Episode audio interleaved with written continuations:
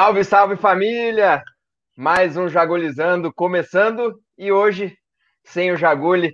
É, o Jaguli está é, tá com alguns problemas particulares, não pôde estar presente com a gente hoje, mas vamos tocando com muito assunto, muito Palmeiras e hoje eu comandando aqui, Léo do Infos Palestra. É um prazer imenso estar com vocês aqui, a galera do chat. Já vou pedindo aquele like, já chama a galera, vamos falar de Palmeiras. Eu sei que é, domingo o resultado não foi o que a gente esperava, mas com certeza a temporada do Palmeiras é espetacular. A gente vai falar muito disso, o que as lições desse, dessa derrota contra o Tigres pode é, vir acontecer nessa final da Copa do Brasil também, que lições o Palmeiras pode tirar dessa derrota. Então chega no like, chama a galera e vamos que vamos falar muito de Palmeiras, que tem bastante assunto, tem a disputa terceiro lugar na quinta-feira, tem Brasileirão, tem Copa do Brasil e é isso, é que a gente continue nessa toada de muitas conquistas que foi 2020 trouxe para nós palmeirenses. E hoje estou aqui com meus companheiros, temos convidados, vou apresentar daqui a pouquinho também.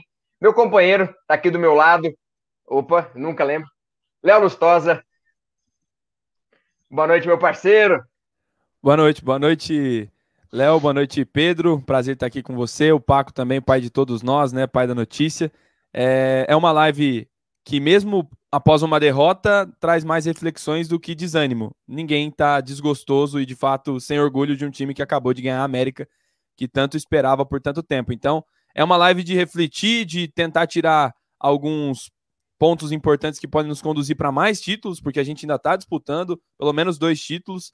E tem muita especulação rolando hoje no mercado da bola. E a gente com certeza vai falar sobre isso também na nossa live. E já convido você a deixar o seu like aí, participar junto com a gente, porque esse momento é todo nosso, da torcida e tudo mais. Depois da apresentação dos, dos dois outros participantes, eu vou dar o boa noite da galera, que é importante também.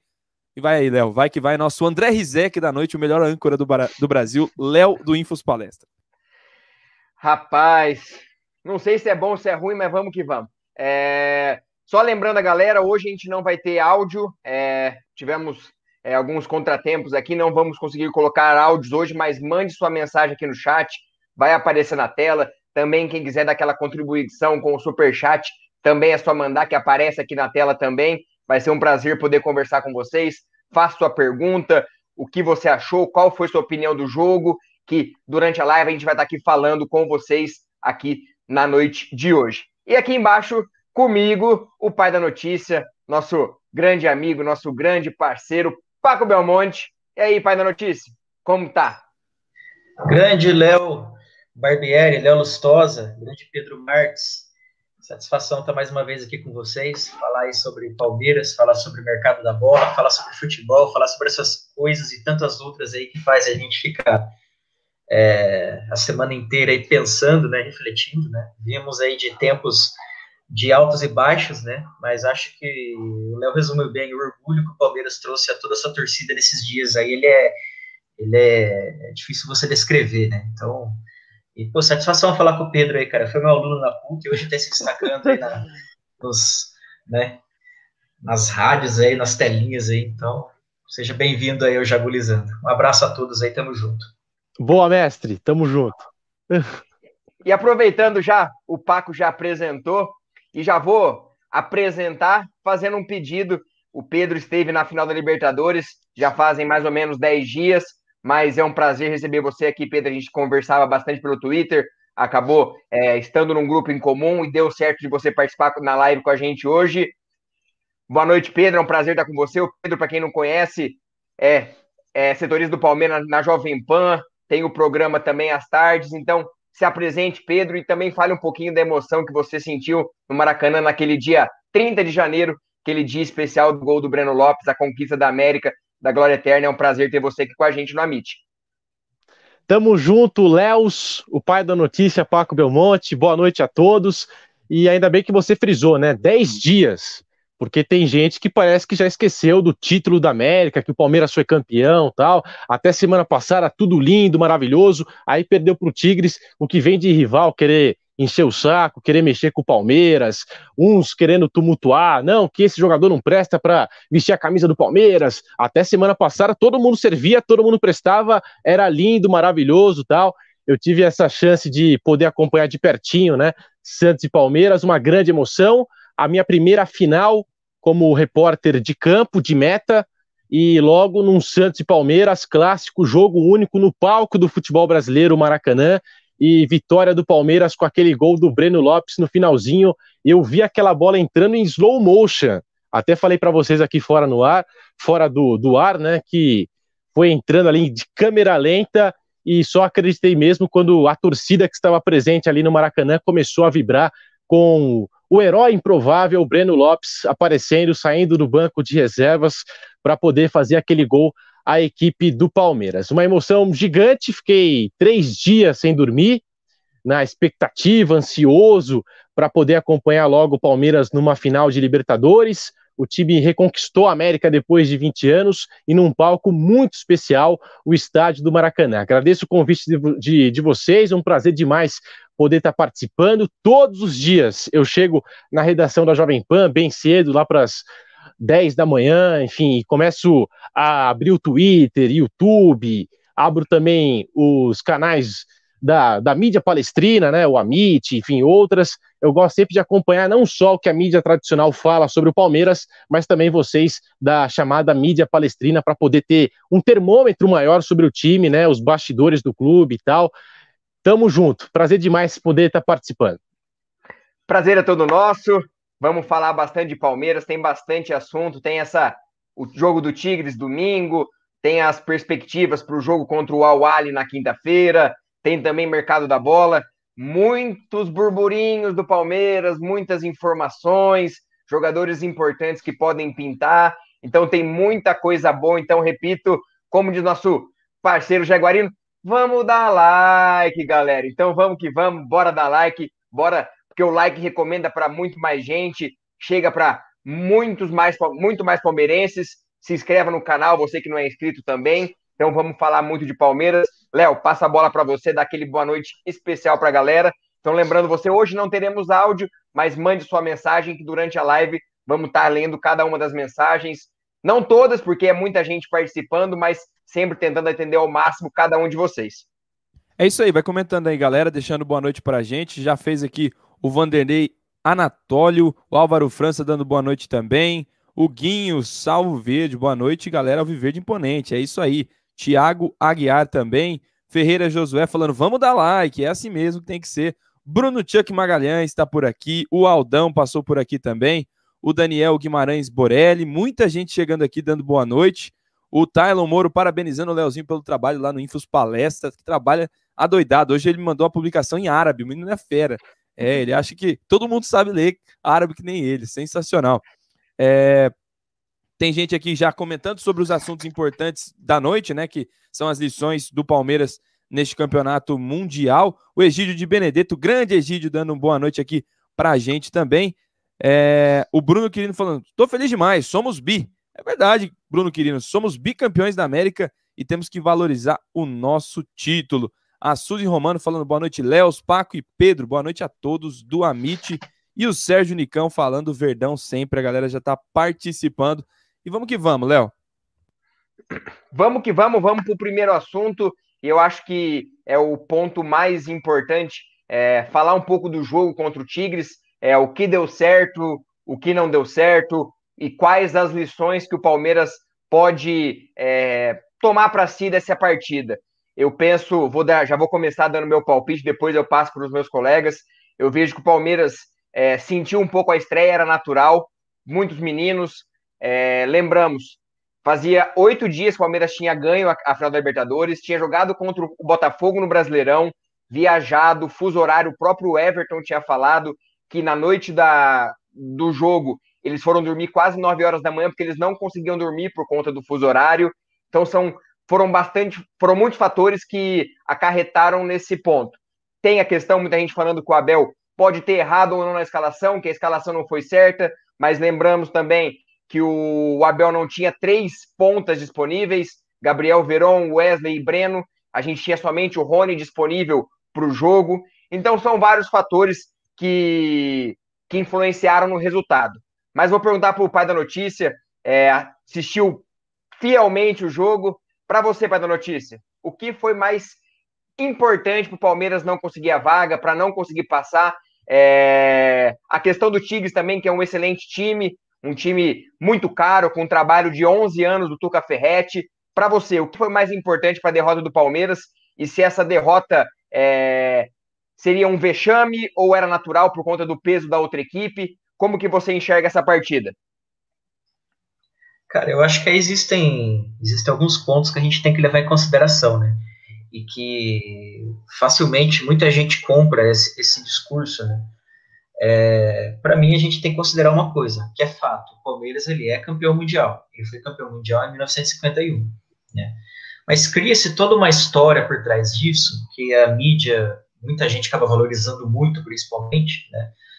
é, por causa da piadinha que o pessoal cria. Ah, o Palmeiras não tem mundial, aquela coiseira toda, né? Que era natural e era sabido que ia acontecer isso caso o Palmeiras não ganhasse. De fato, é um campeonato muito difícil, né?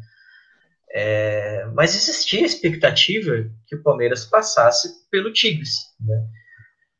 Uh, porém, é, o primeiro ponto que eu coloco aqui, eu não comparo o Tigres com aqueles times que eliminaram o Atlético Mineiro, que foi o Raja Casablanca em 2013, e com o, o Mazembe, que eliminou o Internacional em 2010. Eu acho que o Tigres é um time que tem qualidade superior a esses clubes, né? Como você falou, eles se prepararam para esse momento, né?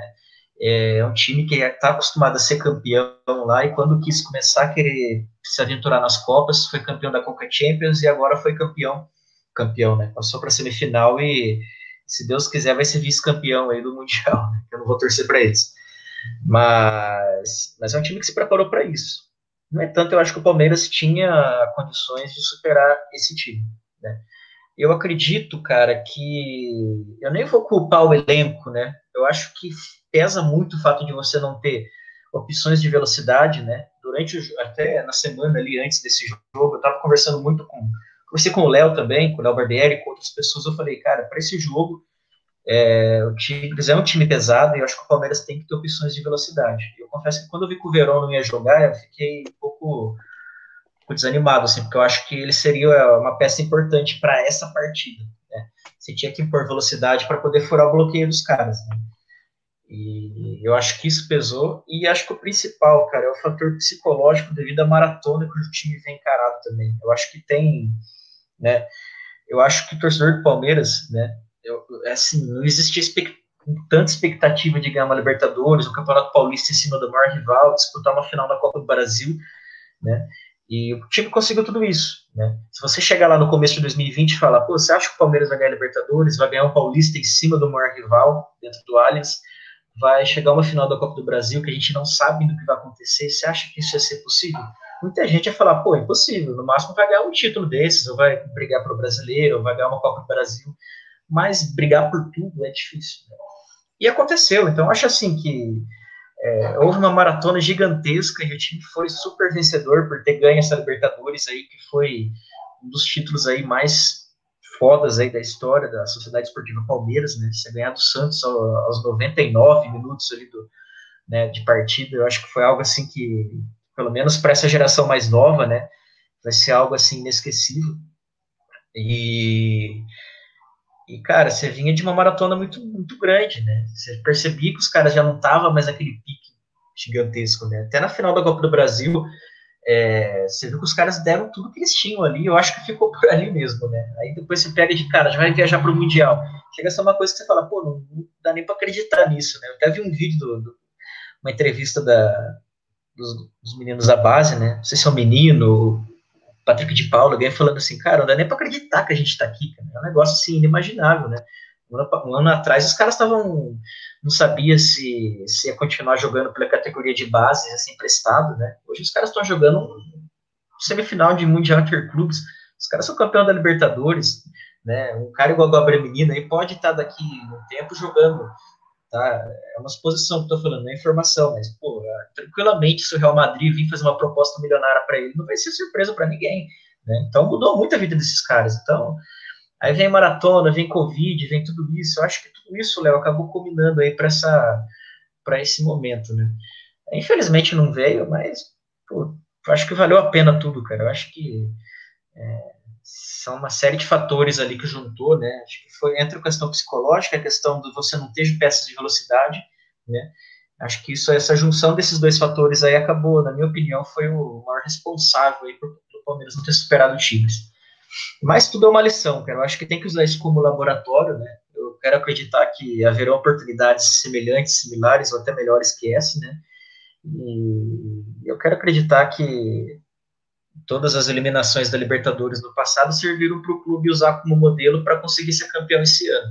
O Mundial é a mesma coisa. Do que vem, se Deus quiser, vai disputar de novo, os caras vão estar tá mais preparados já. Vai ter um, uma diferençazinha aí. Se Deus quiser, não vai ter Covid, né? Então, é isso aí, cara. É isso aí, Paco. Concordo bastante com o que você falou. Foram pontos é, cirúrgicos que você tocou. E eu queria. O Pedro até tocou num assunto é, legal que muita gente no sábado passado todo mundo era herói e agora depois de domingo tem muita gente querendo é, transformar alguns jogadores e até mesmo o Abel Ferreira em vilão. Tem muita gente cornetando Abel, Ferreira que ele errou na escalação, sendo que a escalação foi a mesma do, do título da Libertadores, é, culpando por não ter dado velocidade ao time, sendo que não tinha Breno Lopes, é, Veron e Wesley para dar essa velocidade ao time, falando que o Gabriel Menino não poderia jogar de ponta, mas só está jogando de ponta porque não tem quem faça esse lado de campo e ele, por ser polivalente, consegue fazer essa posição. Você viu muitos erros individuais, foi mais uma questão psicológica, cansaço, é, uma série de fatores. Como que você enxergou essa derrota, Pedro? E se foi mais demérito do Palmeiras ou mais mérito do Tigres em ter conseguido eliminar o Palmeiras e anular os pontos positivos do Palmeiras? Olha, Léo, primeiro, eu acho que é isso que você falou. Não é momento para alguém querer instaurar crise dentro do Palmeiras. O time até 10 dias atrás foi campeão da América, todo mundo sendo exaltado, né? Todo mundo falando bem do time do Palmeiras e em pouquíssimos dias já está todo mundo levando porrada, né? É, isso, é, isso é complicado, isso é difícil. E segundo, o Paco destacou o aspecto moral, o aspecto é, psicológico dos atletas, que o primeiro jogo no Mundial é sempre mais difícil. E quem tem memória boa vai se lembrar que na entrevista coletiva do Abel Ferreira, depois do empate contra o Botafogo pelo Campeonato Brasileiro, eu perguntei para ele na coletiva, né? Falei: Ó, oh, Abel, o primeiro jogo no Mundial é mais difícil, fiz esse alerta, e como é que você já está trabalhando essa parte mental numa sequência de jogos, essa maratona, foi campeão da Libertadores, já jogou hoje, está partindo para Doha, 14 horas de viagem, e ele foi curto e grosso. Não, não estudei, não trabalhei isso ainda. Simples, curto e grosso o, o Abel Ferreira. Porque no Mundial, o, além do adversário, o aspecto moral e essa parte mental é sempre importante. Inclusive, o Abel Ferreira, ele sempre fala isso trabalhar o mental dos jogadores, fazer com que eles possam acreditar que é, vencer o Tigres é possível, vencer o Bayern de Munique é possível, é algo que o Abel Ferreira, é, desde que chegou ao Palmeiras, faz três meses só, né, parece que já está há muito mais tempo, mas assim, ele sempre trouxe isso, essa filosofia junto com ele. E aí eu acho que foi essa série de fatores. É, o Palmeiras havia jogado no sábado uma partida desgastante, uma final de Copa Libertadores, já numa sequência de partidas por várias competições. E aí, na terça, teve que enfrentar o Botafogo, partiu para uma viagem de 14 horas até o Catar. Aí você tem um fuso horário, que é muito difícil. O Everton, como você bem citou, Léo, nem dormiu à noite, como ele revelou ali na coletiva pós-jogo. Então, para mim, foi uma série de fatores que não fizeram o Palmeiras chegar tão forte, tão inteiro como o time do Tigre, que vive uma outra fase. Está início de temporada, venceu a CONCACAF, entendeu? Venceu a CONCACAF lá em dezembro, enquanto o Palmeiras pegou o Santos é, naquele último final de semana, o Tigres teve tempo suficiente para poder analisar os adversários, poder chegar um pouco mais inteiro, fazer outro tipo de preparação. Já tinha jogado no Mundial de Clubes, ou seja, aquela ansiedade toda que a gente viu no Tigres contra a equipe sul-coreana é, desapareceu contra o Palmeiras. O Guinhac acabou arrebentando, 35 anos de idade. E aí você pega o time do Palmeiras com atletas um pouco mais jovens. Gabriel Menino, é, nesse jogo, para mim o Gabriel Menino é um super jogador, tá? É, nesse jogo acabou sentindo um pouco, não vi muito é, do jovem jogador do Palmeiras, 20 anos de idade, que já no primeiro ano como profissional foi convocado para a seleção brasileira, tem tudo para atingir o, ato, o, o, alto ápice do futebol, né? O Gabriel Menino. Então, para mim, ele acabou sentindo. E você pega do outro lado, o Tigres tem uma média de idade de 30 anos, né? Acima dos 30, aliás. Então, era uma equipe mais consistente, madura, experiente, rodada e que, mesmo quando o Palmeiras emendou aquela pressão no primeiro tempo, soube esperar o seu momento, soube trabalhar a bola e acabou cozinhando esse time do Abel Ferreira. Então, para mim, foi esse conjunto de fatores, né? A parte mental, a parte psicológica, o cansaço, e tinha do outro lado uma equipe fortíssima, muito experiente. Acho até que o Abel fez bem em exaltar os mexicanos depois dos 90 minutos. É, Pedro, e tem até saiu uma matéria antes do jogo, até que o, o Tigres fez um investimento recente de mais de 600 milhões para esse projeto. É um projeto audacioso de 10 anos do Tuca Ferretti. A gente tem que saber é, exaltar muita gente. Depois daquele jogo contra o. Abel o... tem três meses. Exato, o Abel tem três meses. É, até a gente falou em live recentemente. É, a gente tem que entender que esse time não é o time é, do Abel Ferreira. Esse é o time com o Abel Ferreira. É um time que ele não construiu, é um time que ele pegou em meio de temporada e é um time que ele adaptou seus conceitos. Veremos o time do Abel Ferreira com as suas virtudes a partir da próxima temporada. Então, são esses pontos que o Palmeiras tem que pensar. O projeto apresentado pelo Palmeiras não foi para 2020 dar resultado. Essa Libertadores eu vejo como um prêmio. Palmeiras conseguiu Sim. vencer com os seus méritos, mas o projeto para o Abel Ferreira era 2021 planejar o 2021 do Palmeiras. Então, está se criando um cenário onde, é, colocando muitos jogadores como culpados, eu já passo a bola para o Léo também, a respeito do Luan, que muita gente vem criticando, que fala que ele entrega sempre momentos decisivos. Para mim, ele é um monstro de jogador, é, fez uma baita de uma final, fez uma baita campanha Libertadores, e para mim, aquele pênalti, 99% dos, dos, zagueiros provavelmente faria. Momento de desespero, ver o atacante girando em cima dele, acabou que ele fez o pênalti. Não foi uma falha individual. O sistema defensivo falhou a jogada inteira. Então, para você, Léo, as lições que o Palmeiras é, tira desse jogo, parte tática, parte individual, como a parte emocional do time, como que você vê que essas lições que o Palmeiras tira desse jogo? É, eu acho que o, o Paco e o Pedro já conseguiram sintetizar bem, né, o que, o que foi o contexto. E o que me incomoda, na verdade, a gente vai, eu vou, vou é, tentar dar a minha opinião daqui a pouco, mas é o fato de, por ser o Palmeiras, e não sei por que incomoda tanto, eu tenho a teoria de que não invejam os fracos ou não invejam quem não tem capacidade de conseguir um projeto muito bom para o futuro, é, tratam o Palmeiras como se tivesse uma obrigação moral de ganhar e ganhar todos os jogos nesse momento. Sendo que a gente, inclusive lembrados do nosso próprio comandante, do treinador do Palmeiras, a gente sempre tem que lembrar o que nos trouxe até aqui. E o que nos trouxe até aqui foi o quê? Um time que, na chegada do Abel, estava seis pontos da zona de rebaixamento do Campeonato Brasileiro, vinha de derrota para o Curitiba, para o Botafogo para o São Paulo, né? O que derrubou o Lucha. E eu até fiz a, tive a, o entendimento de buscar uma publicação daquela derrota do São Paulo e ver quais eram os comentários no Twitter da torcida naquele momento com a saída do Lucha. Era, vamos tentar o G6, vamos tentar não passar vergonha na, na Copa Libertadores ou não sair precocemente, né? Porque tinha o Bragantino pela frente na Copa do Brasil. E o Palmeiras chegou às duas decisões e já ganhou uma, né? É, daquilo que não se esperava, né? A obrigação do Palmeiras era o G6 para uma parte de quem é, entende de futebol, bem entre aspas mesmo, na verdade, entende de momento, porque é disso que gostam de, de falar. Eu, eu vejo como substancial, desde a chegada do Abel, uma, uma entrevista do Gustavo Scarpa, em que ele diz que pela primeira vez no Palmeiras ele sabia o que tinha que fazer dentro de campo. Né? Ele sabia e era bem é, mascado para eles, para os jogadores, as tarefas dentro de campo.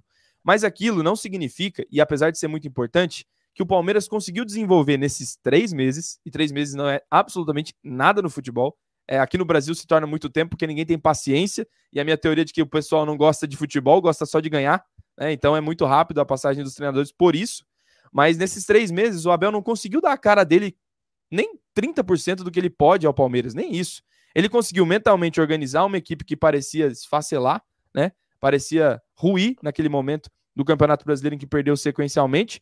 E também é uma equipe que tinha jogadores muito é, com grife no Brasil, mas que não rendiam no Palmeiras por algum motivo. Ele recuperou muitos jogadores, inclusive o Scarpa, que em algum momento da temporada foi muito útil e tudo mais. Não conseguiu o Lucas Lima, né? Isso é um ponto à parte. Mas alguns outros jogadores, ele contribuiu nesse aspecto de dar ao jogador o subsídio para ele fazer a tarefa dentro de campo. O que faltou, e é o que eu vou pontuar, o que faltou para que contra o Tigres e até mesmo contra o Santos, a gente fosse melhor e fizesse uma partida mais robusta, com mais oportunidade, com mais é, ousadia. Faltou repetição. E a repetição ela não funciona em jogos. Não é porque o Palmeiras joga demais que o Palmeiras tem um jogo sofisticado, um jogo que tem alternativas grandes. O tempo do Abel é tão curto, tão curto, que o Palmeiras, ele acabou, né, obviamente, depois da semana de treinamentos antes do jogo do 3 a 0 do River, onde contribuiu ali de alguma forma e conseguiu um grande resultado, ele se tornou um pouco trivial. E isso não é ruim. Ele começou a fazer muito bem um tipo de jogo. E nesse caminho, Gabriel Verón se lesionou, Patrick de Paula se lesionou. O Palmeiras co começou a perder as peças que eram as suas virtudes e ficou com meio campo e uma defesa muito forte. E aí eu acho que é o ponto em que a gente tem que entender e eu vou concordar com o Alexandre Losetti e o Carlos Mansur, que eu vou até pontuar quem conseguiu na mídia entender o que o Palmeiras está passando. Né? E o Léo sintetizou bem aqui agora há pouco. O Palmeiras, nesse momento, é campeão da Libertadores em um projeto que não está no auge. E a gente está acostumado a ver no futebol sul-americano times que no auge, até o Flamengo do Jorge Jesus, jogava um belo futebol, não fez uma boa final, mas jogava um belo futebol naquele momento, conseguiu o seu título máximo no auge. O Palmeiras não. Palmeiras não está nem 30% do que pode mostrar com essa garotada e com esse elenco. E até com os reforços que o Abel provavelmente trará, porque o Abel não indicou nada além do, do Breno Lopes e do, do Alain Pereu, né?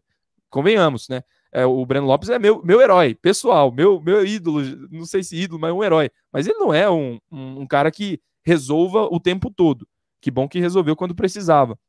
Então o Abel ele vai ter um momento agora com dinheiro, porque o Palmeiras está é, já beirando 200 milhões de reais de premiação. Se vencer a Copa do Brasil, vai para quase 250, então é um número bastante expressivo. Ele vai conseguir montar um time. E, e, eu vou terminar a minha fala. Eu acho que o Palmeiras faltou maturidade de futebol, faltou maturidade de jogo, maturidade de alternativas para tentar mudar o jogo, e isso fruto de uma temporada desgastante. Sem Gabriel Verón, sem Breno Lopes, por uma infelicidade, né? Não estava na janela internacional, infelizmente. E sem o Wesley, o Palmeiras ficou meio que amarrado dentro do seu próprio contexto. Quando ele muda e tem que colocar o Felipe Melo para resolver um jogo que se está perdendo, preocupa bastante. Mas não é porque ele é retranqueiro. Pelo amor de Deus, gente. O Palmeiras enfiou quatro no maior rival dentro de casa. Né? Não tem cenário de retranca nem nada. É cenário de uma estratégia que foi construída num curto período e ela foi suficiente. Então o Palmeiras está 30% do que tem de potencial. Com reforços e com mais tempo, e isso passa também por abdicar do Campeonato Paulista, que para mim tem que ser abandonado ao sub-20 e dane-se quem pensar que isso é errado. É ali que o Palmeiras tem que ficar robusto para o quê? Conquistar ali a Recopa e fazer uma temporada de 21. E o Carlos Mansur vai bem nisso. O Palmeiras campeão da Libertadores de 2020 não é certeza alguma, mas é um grande projeto para 2021. Vou usar a frase dele porque isso é fundamental. E se a torcida entender isso, a gente tende a, a contribuir cada vez mais com o nosso time. Porque eu, eu, gente, a gente sonha, sonhar é de graça. Mas a gente ia ganhar do Bayern de Munique? Sinceramente, eu acho que não. Para quem né, tira um pouquinho é, o, o Palmeiras do coração agora, falar é muito difícil. Então, vai perder em algum momento. E bateu de frente com uma equipe de 11 anos, né? Uma equipe que em 2015, na final da Libertadores, já tinha um monte de cara que viu jogar esse fim de semana, né? Com esse Tigres do Tuca Ferretti. Então, é um time muito maduro. Quem sabe, como a gente falou naquela nossa passagem contra o River, Léo, quem sabe daqui a alguns anos nós tenhamos a maturidade do Tigres ou a maturidade do River. Né? Isso se constrói com o tempo. E esse tempo a gente vai dar. A gente vai dar para o Abel porque ele conquistou em pouco tempo o que muitos passaram aqui, tiveram subsídio mais do que ele, inclusive, e não conseguiram. Então, não apoiar é uma coisa para mim que parece beira o, a falta de, de neurônios aí. É, faltaram algumas, algumas opções de velocidade, né?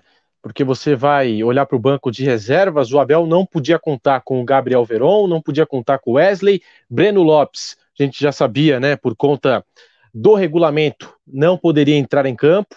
E aí entrou com o Rony e teve que colocar o Gabriel Menino na, na outra ponta, né? Atuando como, é, como ponta numa posição que ele não está assim, digamos, tão acostumado como a lateral direita ou meio de campo, né? Onde para mim o menino rende até mais. E achei que o Léo ilustrou bem. E outra coisa, quando a gente pega algumas declarações da temporada, ele falou do Gustavo Scarpa, né? O Gustavo Scarpa deu essa entrevista falando que com o Abel, finalmente eles sabiam mais ou menos onde correr em campo, posicionamento tal, algo que não tinha ali com o Vanderlei Luxemburgo. E, e nesse mesmo, nessa mesma entrevista, ele falou sobre os treinos do Abel Ferreira, né? E foram questionar o Abel numa coletiva sobre isso. E o Abel, como, como assim treino? Eu não treino a equipe. Ele falou, ah, é, é um jogo atrás do outro, dia sim, dia não, viagem e tal. O que eu faço é o seguinte: a gente vai lá para a academia de futebol, é, trabalho de recuperação, e o que a gente faz no gramado é bola parada, é, é treino tático com a bola parada. Porque eu não posso exigir é, os meus atletas na, na, parte física estão todos esgotados tal. Ele pegou o bonde andando ali no, no, meio do ano, três meses. E quando o Abel chegou, qual que era o discurso? Vamos dar tempo, não podemos é, criticá-lo, fazer pressão, coisa assim. E eu sigo essa linha. O Palmeiras está na final da Copa do Brasil, foi campeão da América, então eu fico com os pés no chão quando falo desse time do Palmeiras.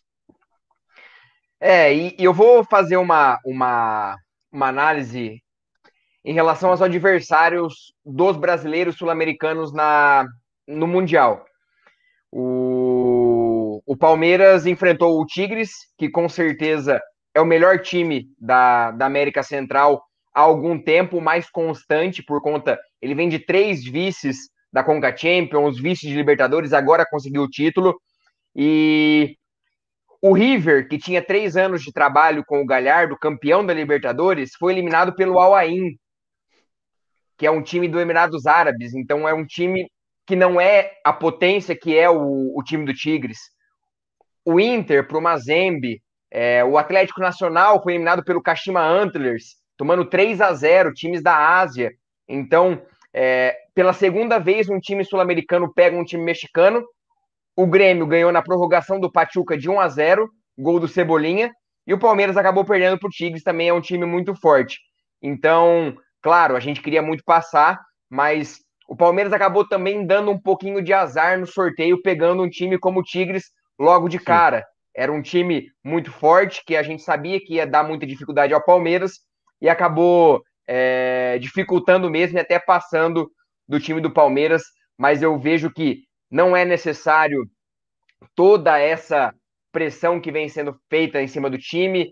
É, vejo muito, é, vou até usar uma palavra um pouco feia aqui, um pouco de mau caratismo de parte da, da mídia em geral, colocando o Palmeiras como um vexame. Vejo muita gente coerente, como o Jean Odd, da ESPN, por exemplo, que foi categórico em falar que, o, que não é vexame algum, porque o time do Tigre sim é um time forte, o projeto do Palmeiras tá engatinhando, é um projeto de três meses, então é, foi muito legal ver muitas análises, como o próprio Léo falou, do, do Losetti e outras análises que foram muito é, categóricas nesse sentido. E até a gente estava brincando hoje. Léo, o... só, só para falar, essas análises elas não elogiam o Palmeiras em sentido nenhum. Elas apenas retratam a realidade. Que às vezes a gente está acostumado a bater em jornalistas que não falam bem do nosso time. Eles sequer falaram bem do Palmeiras. Eles simplesmente. Foram sensatos. Não, não é, é, o mínimo, gente. É, é, o que você vê à sua frente, né? Aí já teve aquele. Enfim, aquele lá que a gente conhece falando: não, não jogou de igual para igual. Pelo amor de Deus, gente. Pelo amor de Deus. E é uma comparação muito inútil você comparar. A única semelhança entre Palmeiras e o Flamengo do Jorge Jesus é que tinha um português no comando. Eles não tinham nenhum garoto. Eles não estavam no cenário que o Palmeiras estava. Não teve uma pandemia, Katsu, no meio da, da temporada. Teve uma Copa América, muito pelo contrário, para ter tempo para eles trabalharem. Então, nem vocês, palmeirenses, não caiam nessa. Né? E se forem seguir uma página, sigam a página é, Terra Flanista, que é maravilhoso, dá para ver bem como, como funciona a torcida do lado de lá. Oh. Né, Paco? Você recomenda também, né? Recomendo Terraflanista. Inclusive, hoje o João Guilherme respondeu a página lá, foi é uma das crias do Paco. E, ô, Léo, você falou sobre essa questão do essa comparação com o Flamengo, cara. Eu falo, meu, não tem nem comparação com o Jorge Jesus, né? Pega a seleção que montaram para ele no ano passado, cara. Ele chegou, deram um Rafinha para ele, deu o Felipe Luiz, dois puta laterais vindo de Europa, né? Sabia que é destoar aqui no Brasil, né? É, acho que chegou o Gerson junto também. O cara tinha um timaço, né? Não tem nem comparação, cara. O time do Palmeiras é um time que É, tem, igual você falou, tem vários garotos da base, um time que eu vejo ainda, embora, embora seja campeão da Libertadores, embora seja campeão paulista, embora vai disputar a final da Copa do Brasil, eu vejo que é um time ainda que está se formando. Eu acho que ainda tem, tem caminhos ali para se construir com esse tipo, esse elenco ainda, né? Eu acho que, na, na verdade, igual você falou, né? Ah, agora sim o Abel Ferreira vai poder montar o Palmeiras como ele quer, porque ele, esse time que ele tem é o que trouxe, né? Acho que o único peça que ele, que ele indicou foi o Alain Periur, que foi o de última hora, e o Breno Lopes, né? Que pô, praticamente toda janela, toda janela fechada já, você tinha a Série B. Escolhe o destaque da Série B. E não vou, não vou. O Léo é testemunha, cara. A gente falava do Breno Lopes antes dele ser contratado, hein? A gente estava trocando ideia um dia falando, meu, quem será que o Palmeiras pode contratar? aí? a gente pensou nele no Ronald, do Botafogo de Ribeirão Preto.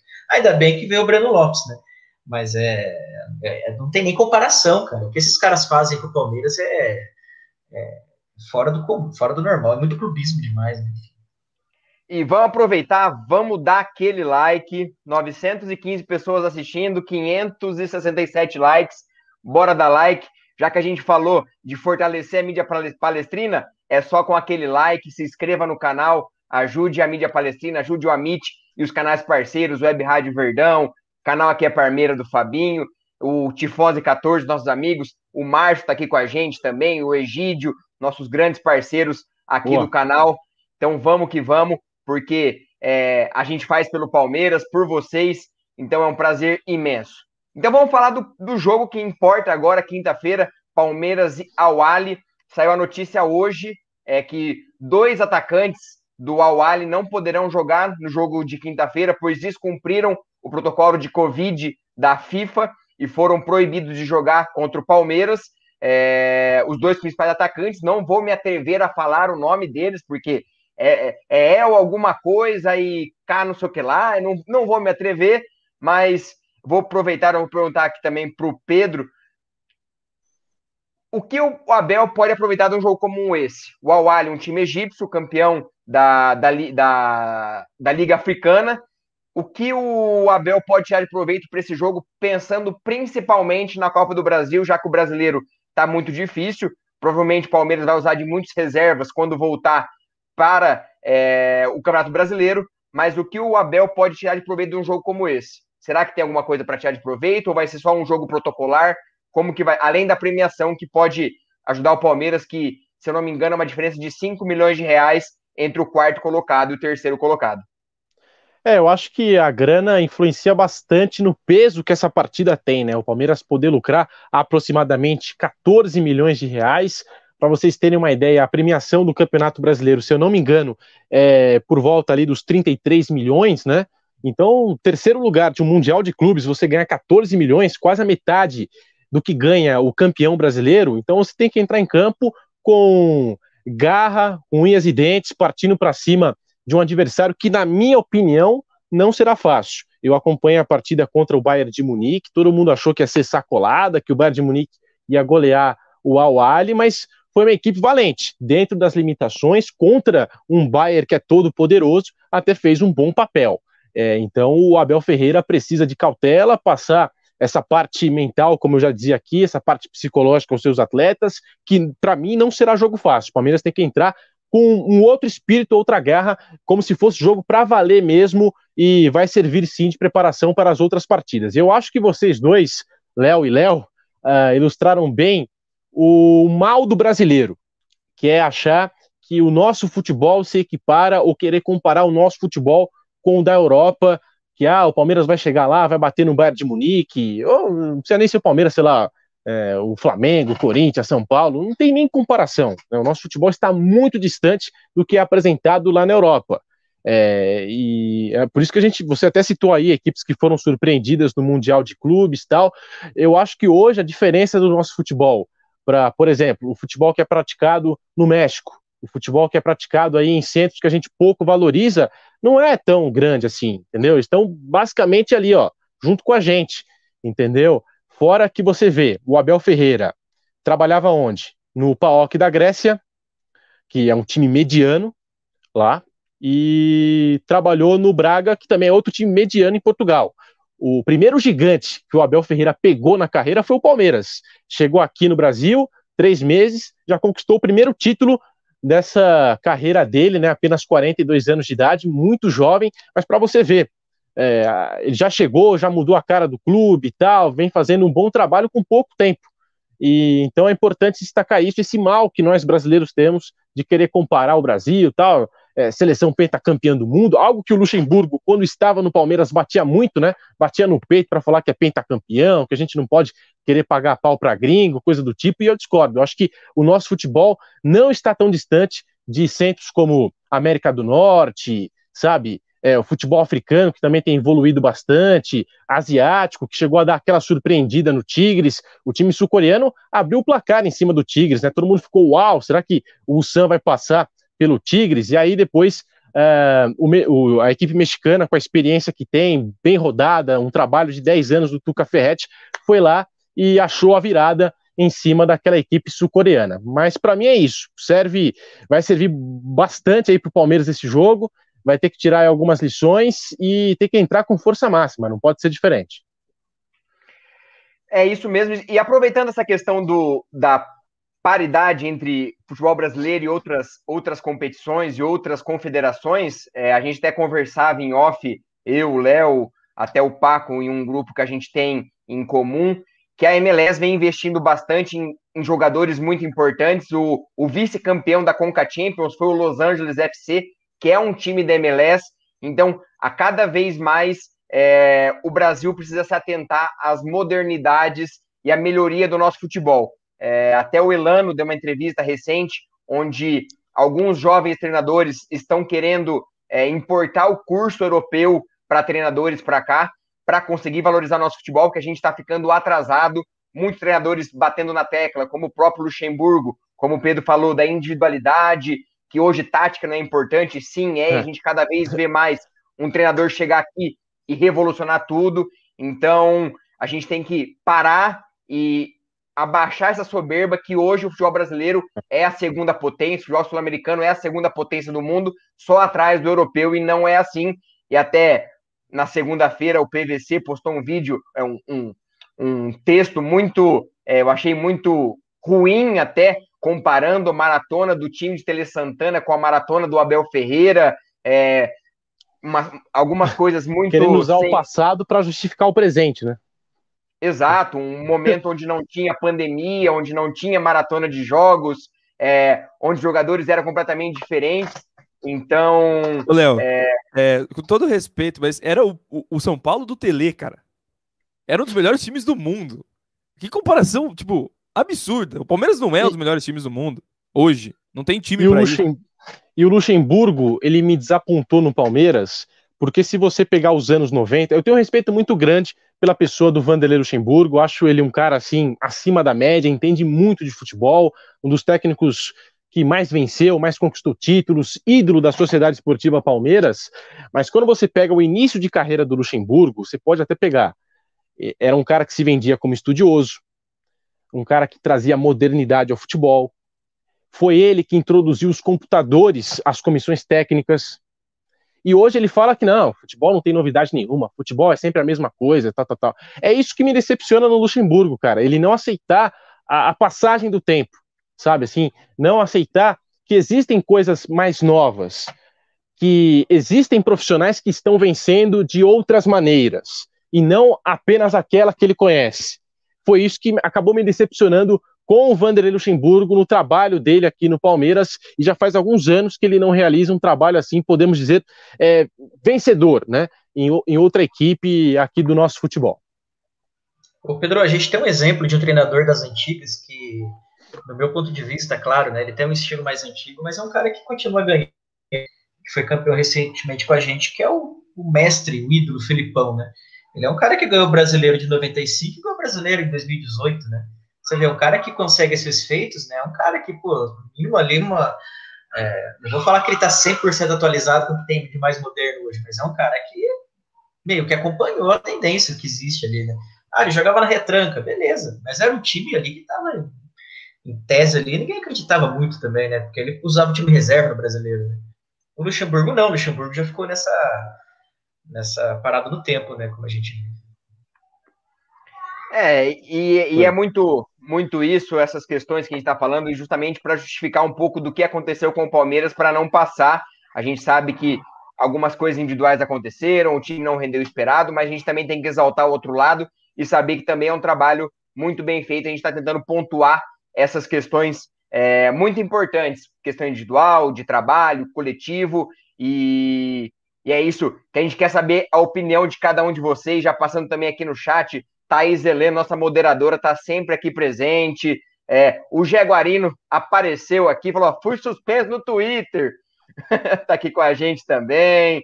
É, Abraão dos Santos, Zeca Boaventura, Suzy Romano também, nossa grande parceira aqui do canal, está sempre aqui com a gente. Daqui a pouquinho tem, é, tem Mercado da Bola, tem muita informação importante, mas agora vamos dar aquele recadinho, aquele momento Milton Neves, aquele momento é, dos apoiadores do canal. Então, Léo, manda ver. Atenção! A pandemia infelizmente não acabou. Então me fala, o seu ambiente está realmente limpo? Na dúvida, contrate um profissional qualificado nós, da Volpe Terceirização, trabalhamos com produtos à base de quaternário de amônio de quinta geração, substância que combate o vírus da Covid. Não espere o pior acontecer. Contrate hoje mesmo a Volpe Terceirização. Serviços terceirizados que superam expectativas.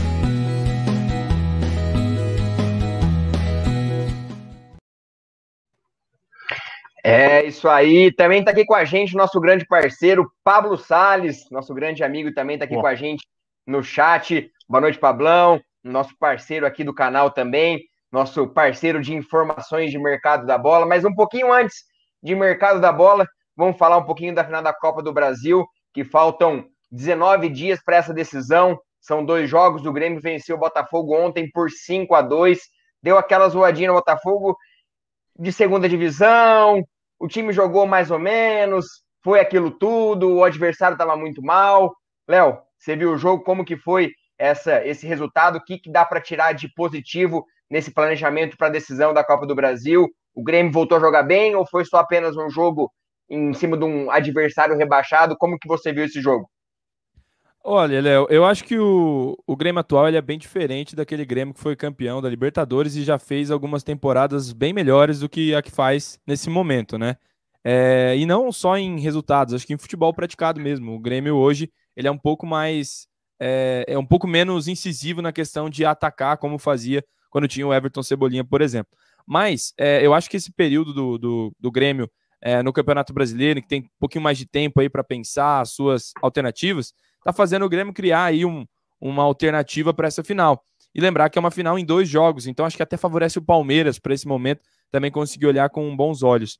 O Grêmio fez uma partida contra um Botafogo que tava tá, já tá chutado, né, o Botafogo do Campeonato Brasileiro. O Botafogo não soube nem escrever na sua mídia social quem era o técnico do time nesse jogo. Colocou lá o Eduardo Barroca, que estava demitido, nem foi para o banco, e estava lá na escalação técnico Eduardo Barroca. E o Grêmio fez aquilo que lhe era é, interessante, fez um bom jogo. O Jean-Pierre é, já foi, inclusive, a gente já falou sobre ele aqui no começo da pandemia, né? É, em algumas lives, analisamos o jogador. É, e agora a gente vai aproveitar aquela análise. É um jogador que, quando tem ritmo e sequência, desequilibra. E desequilibra mesmo. Foi assim foi, foi assim nesse jogo, apesar de ser contra o Botafogo, tem se mostrado um grande meio-campista e tem que, tem que se ter o cuidado com ele. Mas eu acho que é, o Palmeiras agora tem essa sequência de Campeonato Brasileiro, essa, essa disputa que vale apenas aí o dinheiro de fato, e vai conseguir preparar. Eu acho que o Palmeiras deve poupar nesses jogos do Campeonato Brasileiro o máximo que puder, dar um, um fôlego para esse elenco, que dessa maneira e tentando criar as, as alternativas, e acho que até nesses jogos pontualmente o Palmeiras vai começar a colocar em campo coisas novas, ideias novas, para tentar surpreender o Grêmio. Porque se for da maneira como foi contra o Tigre, né, uma maneira que ela foi vencedora contra o Santos, foi vencedora contra o River lá na Argentina, mas as pessoas já a conhecem. Então acho que o Palmeiras agora, nesse momento de já sou campeão da América, já sou campeão de tudo, de, de tudo não, mas campeão aí dos, dos torneios que tive na temporada, pode ousar um pouco mais. E essa ousadia, para mim, vem com a volta do Wesley. Espero mesmo poder vê-lo em campo nas finais da Copa do Brasil. Está em transição, já está em alguns treinos participando, né? E se ele e o Verón conseguirem se condicionar, eu acho que aí são os pontos fortes do Palmeiras para esses jogos, porque o Grêmio, lembrem-se, no jogo em que o Palmeiras empata em 1 a 1 e uma né, infelicidade no final, um gol de cabeça do Diego Souza, amassa no primeiro tempo. Massacra o Grêmio no primeiro tempo no Allianz Parque, nesse jogo aí que foi logo depois né, da, da classificação contra o River Plate e tudo mais. Então, o Palmeiras já soube naquele momento o que fazer, mas não repetiu contra o Tigre, não repetiu em alguns outros jogos. É hora de voltar, é hora de voltar a tentar criar e ser um time que aperta lá na frente, porque eu fiquei com muita pena desse jogo contra o Tigre, porque 20 minutos do primeiro tempo ali, é, entre os 15 e os 35, Palmeiras abafou o Tigre a saída de bola, tinha perna para isso e acabou todinho. Foi o que eu falei aqui em casa. Gente, pode olhar lá, não tá conseguindo mais o Luiz Adriano combater, o Rony combater, isso aí não tende a dar certo. Se condicionar esses caras para jogar daquela maneira, apertando a marcação e tentar roubar a bola a qualquer momento, como fez no momento para mim de ouro da temporada, que foi em outubro, dezembro, fez grandes partidas ali, foi assim, tinha perna, tinha condições. Então, se repetir isso contra o Grêmio, é dessa forma que tem que olhar uma mentalidade de time que já venceu e pode vencer novamente. E aí, no cofre do Palmeiras, mais quase é, 50 milhas se vier o título junto. Então, é, é um título que seria muito importante para o Palmeiras, inclusive, se reforçar para a temporada 21. E temos superchat dos nossos patrões, a galera aqui do, do Amish, o Aldão, o Jetta aqui na, na sintonia. Falou: que orgulho, que live, orgulho por vocês serem Amit. É um prazer todo nosso fazer parte dessa grande família, dessa grande família MIT, que somos nós, nossos convidados estão sempre aqui, também vocês do chat que estão presentes em todas as lives. E para você, Pedro, essa questão do Palmeiras já ter vencido a Libertadores, o Palmeiras chega menos pressionado para essa final. Lembrando que não teremos Breno Lopes também, não tivemos na, Copa, na, no Mundial e também não teremos na Copa do Brasil, porque já atuou no Juventude, mas provavelmente teremos o Wesley voltando, Gabriel Veron, como deve ser esse planejamento? Como você vê essa final? Se vai ser menos tensa para o Palmeiras para ter vencido? Por ser dois jogos, vai ser mais fácil? Como que você vê essa final? É, vamos ver as condições que o Wesley vai se encontrar depois de ter ficado esse tempo todo parado, se vai chegar arrebentando, vai precisar aquele tempinho a mais de adaptação depois de algo um pouquinho mais grave que ele teve, né, já no primeiro ano como profissional uh, até por uma necessidade do elenco, o Breno Lopes acabou chegando, aquilo que eu disse, o Wesley machucado, naquela ocasião o Gabriel Veron, que sofreu muito com lesões musculares esse ano, é, também entregue ao departamento médico, acabou chegando o, o Breno Lopes. Mas o que eu queria destacar é o seguinte: o Abel Ferreira ele tem um mantra, tem uma filosofia dele, né? E sempre diz baliza zero, baliza zero. E eu acho que para o Palmeiras será fundamental no jogo de ida a baliza zero. Não levar gols lá. Porque se você pega os jogos do Grêmio de mata-mata, é uma equipe que faz em casa, faz um gol ali, sei lá, 1 a 0 como foi contra o São Paulo na semifinal, e se defende o máximo que der na casa do adversário. Abdica do jogo apenas para se defender e garantir aquele gol que marcou, aquela vantagem mínima que fez em casa. Então, eu contra, acho que o Palmeiras tem que sair também. de Porto... Contra o Santos Sim. também, só que teve o pênalti no final, né? Mas contra o Santos foi dessa forma também. Você viu, né? O, o Santos fez 1 a 0 o Grêmio partiu para o ataque, partiu para o ataque para cima é, do Santos e quando chegou na Vila Belmiro não tinha jeito. O placar era, não era tão bom para a equipe do Grêmio, precisou sair para o jogo e quando saiu para o jogo levou o gol com 10 segundos do Caio Jorge. Então o Palmeiras tem que construir o resultado lá. Não pode pensar em querer fazer no Allianz Parque tem que chegar lá na arena do Grêmio com personalidade e parar esse time do Renato Portaluppi, que como disse o Léo, achei que ele falou bem sobre isso, é uma equipe diferente, né, com outra personalidade, com outra maneira de jogar, um pouco mais reativa, como eu estou trazendo aqui. Então, para o Palmeiras, o primeiro jogo, para mim, será fundamental, não apenas o que decide em casa. É isso mesmo, e, e eu vejo que o, o, o Grêmio está tá numa fase muito de transição, alguns jogadores saindo, o PP já está negociado, é, Diego Souza está tá, tá vivendo até a sua melhor temporada no, no cenário nacional, fazendo muitos gols, mas também é, jogadores como o Alisson não rendendo tanto, Jean-Pierre ontem parece sofreu lesão, não sabe se é séria, se não é, Matheus Henrique também sendo um pouco contestado, Maicon é, voltando de lesão, ficando no banco de reserva, voltando ontem também. Então o Grêmio também. E ao é, que tudo indica, desculpa até te interromper, ao que tudo indica, o fim da era Renato Portaluppi lá no Sul, né? O Léo, eu, eu acho que o ingrediente fundamental para o Grêmio nessa decisão ele está sendo construído pelo seu rival. O Grêmio pode chegar muito pressionado para essa final por um eventual título do Internacional do Campeonato Brasileiro, porque ali a gente Também. sabe que a rivalidade é gigantesca e se o Inter for campeão, a pressão em cima do time do Renato vai fazer com que o Palmeiras chegue levinho. Então, gente, obviamente, entre Flamengo, Atlético Mineiro e São Paulo, eu não vai ser difícil eu torcer para mais um Abel. E pode ser um Abel que também vai ser campeão lá no Maracanã, porque tem um jogo aí que é contra o Flamengo desse Inter. Então, torcer para o Abel duas vezes não vai me fazer é, sofrer tanto, não. Não ganha, não vai nos alcançar tão cedo aí em brasileiro. Temos 10, dá mais um para os caras lá e já joga essa pressão pro lado do Grêmio, que vai ser muito positiva para nós. É, eu até postei no Twitter esses dias, teve um monte de torcedor colorado que ficou puto comigo, né? Eu falei, pô, o último título brasileiro que o Internacional ganhou, o Elvis Presley tava em turnê, cara. Então já tá na hora dos caras levar um também, né, e.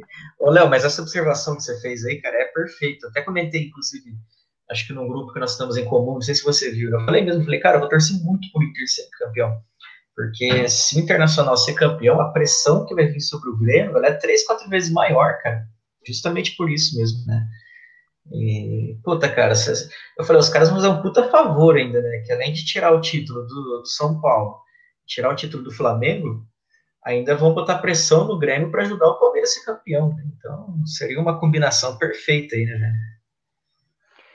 É isso, Paco. E, e, a questão da Copa do Brasil, acho que muito mais que um título, também a premiação nesse momento é muito importante. É, Palmeiras já colocou 200 milhões de déficit nessa temporada de pandemia. A gente sabe que as premiações vão ajudar muito e a gente sabe também o, o, o tamanho do esforço dessa diretoria. Criticamos sim quando tem que criticar, mas temos que aplaudir também a postura de não ter demitido ninguém, de ter mantido os salários, de ter dado é, os salários é, compensados aos jogadores, os extras para os funcionários. Foi uma atitude muito legal. Setorista e... não ganhou, não, Pedro? Não. não ganhei nada, cara. Pior que, eu fui... Pior que eu sou pé quente, né? Porque eu comecei a cobrir o Palmeiras em 2019, na metade ali, e aí eu nem considerei aquela temporada, né? Eu falei, peguei pela metade e tal. Agora, minha primeira temporada completa, pegando do início ao fim o Palmeiras, que foi essa, já ganhou Libertadores, ganhou o Campeonato Paulista, tá na final da Copa do Brasil, super quente demais. Deveria ter ganhado também, eu acho. boa, boa, boa. É, não, é, eu, Palmeiras... e, e, na, e, na, final que eu não fui, que foi essa do Qatar, perdeu, tá vendo? Eu ia falar na final isso. não, Palmeiras... na, na, decisão no Mundial, semifinal. Palmeiras errou em não levar Pedro Marques para Doha. Olha, Palmeiras, por gentileza. Olá, tá tem que ir para Porto Alegre, hein? Levem o Pedro. Já você vai, né, Pedro? Você vai para Porto Alegre. Vou. Vou. Ah, então tá top. Tá Palme... tudo certo. Vou, aí sim. Mas, cara. não, se o Palmeiras, se o Palmeiras, se o Palmeiras bancar os custos da viagem, eu vou. Com certeza eu vou. Por enquanto, se, aqui nada definido. Se o Palmeiras for, for, campeão da Copa do Brasil, é, eu, eu não fiz esse levantamento, mas não sei se você já viu, mas vai ser uma das temporadas mais vitoriosas na história, né, cara? Se você for analisar. Paulista, a Libertadores e a Copa do Brasil. São três títulos. E fechou 2020 como um, um, dos anos, até desculpa te interromper, Paco, fechou 2020 é. como um dos anos que menos perdeu, né? Se não me engano, é. acho que foi o ano que menos perdeu na, na década, né? Enfim, eu não tenho agora. Pedro, mas aí eu consideraria. Aí eu consideraria Libertadores e a Copa do Brasil como temporada 2020, né? Pela questão da ah, pandemia e tudo mais. Não ah, pode sim. ser 2020 e 2021, né? É, se você pegar todos os anos anteriores aí, pelo menos de Acho que nem nos anos 90 o Palmeiras ganhou três títulos no mesmo ano. Se eu estiver errado, alguém me corrige aí. É, sei lá, para os anos 70, 60, se, se teve alguma coisa assim. Um Paulista em cima do maior rival, uma Libertadores e uma Copa do Brasil, cara. Eu acho isso muito relevante. Vai ser uma das temporadas mais, mais vitoriosas da história da Sociedade Esportiva Palmeiras. E só não venceremos, provavelmente, o nosso, maior, nosso outro rival, que é o São Paulo, na Copa do Brasil, por causa que eles ramelaram e não foram para a final, né? Mas seria a temporada perfeita ganhar dos três rivais em três competições.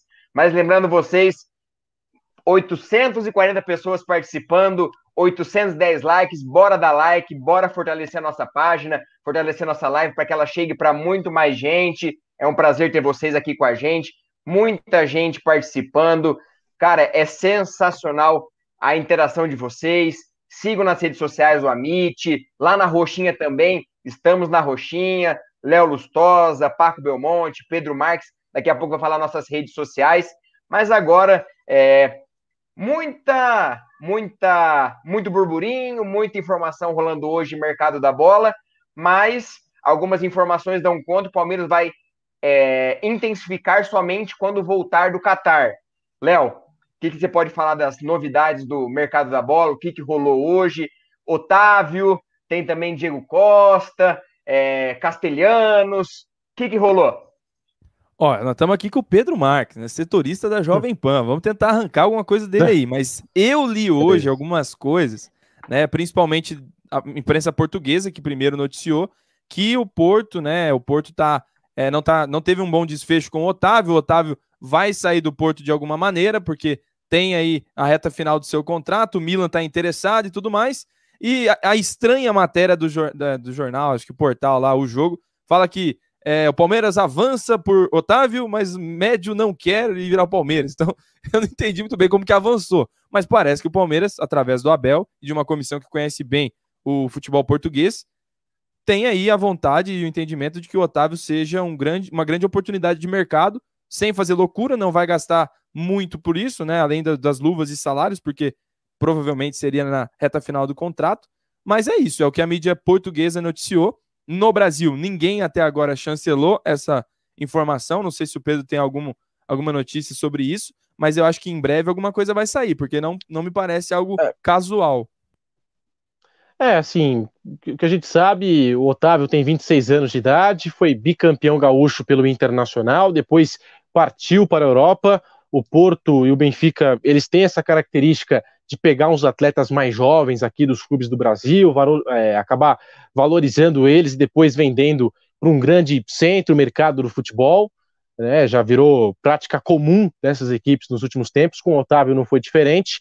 Tem essa sondagem do Milan, é um atleta cobiçado no mercado internacional, e a intenção dele, pelo que sinalizou o staff do jogador ao Palmeiras, é que quer continuar é, na Europa, não quer sair do velho continente. A intenção dele, aos 26 anos de idade, é continuar a, a sua carreira fora do país. Mas é um jogador interessante, você vê essa movimentação do Palmeiras no mercado, dinheiro é, nesse exato momento com mesmo com a, questão da pandemia que o Léo citou, né, a arrecadação foi menor, tudo foi menor, né, por conta da pandemia e não só com o Palmeiras, é, dinheiro, é, de certa forma, a gente, é, eu, eu acredito que tenha por conta das premiações, Copa Libertadores, está chegando na final da Copa do Brasil, então eu acho que o Palmeiras fará um estrago no mercado da bola. É, o tamanho desse estrago, ainda não sei.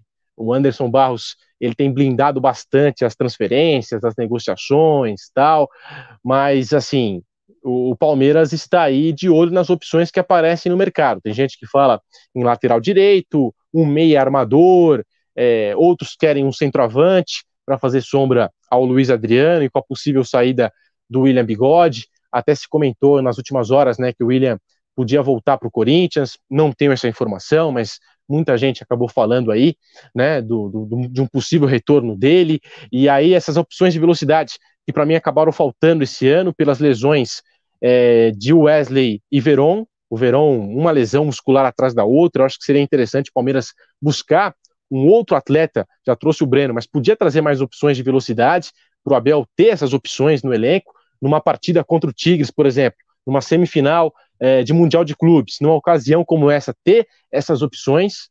Então vamos ver qual, o, o que, que o Palmeiras vai trazer para a gente, quais são as novidades. É, o que eu entendo de mercado, só para finalizar aqui, já falei até demais, o que eu entendo de mercado, e eu acho que nós vamos ter, é o seguinte: é, dois jogadores que para mim serão assediados, não sei se pelo Palmeiras, é, até pode ser.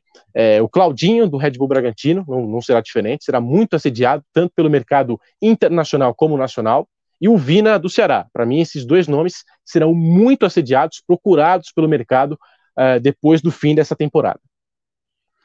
E só lembrando, de perguntando, ah, mas não vai trazer ninguém? A janela internacional só abre daqui três semanas. O Palmeiras só poderia contratar Sim. alguém daqui três semanas. e só inscrever na outra temporada. Então não faz muito sentido é, ficar nessa, nesse alarde muito grande, saindo informações. Claro que o Palmeiras se mexe, a gente é, ouve algumas conversas, algumas pessoas, alguns amigos que falam que o Abel sim entregou alguns nomes à diretoria, porque ele pediu quatro jogadores lá atrás, mas por conta da janela é, muito é, foi curta, ele chegou no meio, te, no, no meio disso tudo, acabou só chegando o Breno Lopes e o Impereur. Então, o Palmeiras está sim é, buscando jogadores, mas a gente tem que lembrar que a janela só abre daqui três é, semanas. E aproveitando esse gancho também de janela, muita gente falando quem vai sair do Palmeiras. Será que os meninos vão sair? A janela para vendas já foi fechada. Só vai reabrir em julho ou agosto. Não se sabe ainda a data exata, exata de que a janela internacional vai abrir novamente. Então o Palmeiras pensa em segurar os, os atletas pelo menos por mais uma temporada. Não, não seria legal vender atletas no meio da temporada, uma temporada que vai ser ainda mais pesada por conta que já dia 28 tem Paulistão e vai ser ainda mais louca sem uma pré-temporada. Então já aproveito e já passo para o Paco essa questão de saídas, de chegadas, quem que ele pensa, é, em que posições seriam necessárias contratações, é, quem que ele pensa que poderia sair, ser negociado, abrir espaço para outros jogadores, titulares, reservas. Qual que é a sua opinião, Paco? Vamos lá. Cara, é, para mim é fato, né? Esses meninos aí que se destacaram nessa temporada, é fatalmente eles vão receber propostas, né? Eu imagino que eu até falei com uma pessoa hoje que me comentou, assim, que falou que o Palmeiras pelo menos espera proposta pelo Verão e pelo Gabriel Menino, né? O Vinha também é um cara que é muito assediado, né? Ele deve receber proposta. E hoje saiu até uma matéria no jornal espanhol que caso o Marcelo saia, o Vinha nos cogita para enfim, para tentar contratar. O Milan está sempre aí atrás dele também. É óbvio que a gente não quer, né? Mas numa realidade aí, facilmente a gente imagina que esses caras vão receber proposta. E em tese isso é até bom, porque quando o jogador recebe proposta, vários jogadores, quer dizer que você teve um time campeão, um time que foi bem, um time que, que se destacou, né? Então, agora tem jogadores ali que eu acredito que já não né, já tiveram oportunidades com uma série de treinadores diferentes que tem que sair. Vou dar um exemplo, Lucas Lima, né? Uh, o próprio William, que já não tem rendido tanto mais, mas também está no último ano de contrato, né? Não sei se o Pedro comentou que ele pode sair aí, mas enfim, não sei se, se vão encurtar esse fim de contrato dele ou se se mantém, né? É, mas a, a, atual temporada, embora esteja sendo uma temporada bastante vencedora, né? Eu acredito que faltam peças ali. Eu acredito que, sobretudo, tem que ter um lateral esquerdo reserva para o Vinha, né? A gente nós fomos muito com isso, né? O Scarpa ele não é lateral esquerdo, embora ele tenha feito a função ali, ele foi muito bem nos jogos e muito mal em outros, né? O Esteves ainda não, não deslanchou. Na lateral direita, eu acredito que falte uma peça ali, porque o Mike e o Marcos Rocha não são tão regulares quanto se espera, né? É... Eu não vou ficar surpreso se o Vidia Sante, aquele volante paraguaio, que, puta, se tivesse mais, acho que até teve Saiu algumas matérias aí que se tivesse mais três dias de janela ou dois dias ali, ele teria sido contratado, né? Então não, vai ser surpresa se depois disso tudo ele volte a entrar no radar também da diretoria. Né? É, mas é fato, acho que as posições mais carentes mesmo estão no ataque. Né? Você precisa de ter pelo menos mais uma ou duas opções de velocidade, né? Um centroavante que sai jogando e, e vai para o jogo. Acho que o Castellanos é uma. Castellanos, né? Falo, é uma boa opção, acho que é um bom nome, né? Um cara sub-20, é uma promessa ali. E, e, eu acredito que tem que ter sim um, um cara de lado, um cara que faz o fuzue ali, cara. Tipo um, um estilo Keno, um estilo. O próprio Wesley é um cara que faz isso, né? Mas ele tá voltando de lesão, então você fica naquele negócio. Será que ele vai voltar com o mesmo desempenho? Quando que ele vai voltar com aquele desempenho, né? O Verão também teve várias contusões. Eu ele fez um trabalho de fortalecimento físico com ele para que ele possa voltar a manter essa, né? Mas eu acredito que o ideal seria um lateral direito, um lateral esquerdo, um meia e mais um ou dois atacantes ali. Eu acho, acredito que tendo isso, e nem todos titulares. Acho que para ser titular tem que ser um atacante, um meia, né, um meia armador mesmo, um cara tipo Otávio, acho que ficaria como uma luva no meio de campo do Palmeiras. Né? E isso é uma informação que eu postei no meu Twitter ontem, repercutiu pra caramba, né? O Corinthians entrou em contato com o Palmeiras para tentar contratar o William Bigode, né? Eles ofereceram dois celulares multilaser sem nota fiscal e uma e dois pneus de Fusca. Embaixo da proposta estava escrito assim, caixa alta. Pelo amor de Deus, aceita, né? Os caras, é claro, né? O, Palmeiras não aceitou, né? Vai reforçar rival por troco né? celular sem nota fiscal, vai saber qual é a procedência do, do aparelho, né? Então, o... mas é isso, cara. Eu acho que em termos de reforços é isso. Eu acho que isso, é, só para finalizar, Léo, desculpa, acho que o Palmeiras teve uma política muito legal em relação a reforços, né? O torcedor fica até, de certa forma, meio que desesperado. Ah, vai contratar, vai contratar, porque estava acostumado com o Alexandre Matos naquela correria, não sendo reforço toda semana, né? E agora você está com o Anderson Barros, que é muito mais precavido na hora de negociar, né? De, de tentar uma bagatela a mais ali, tanto na compra quanto na venda. Né? Eu acho que a postura tá certa, cara. Tem que priorizar a base, né?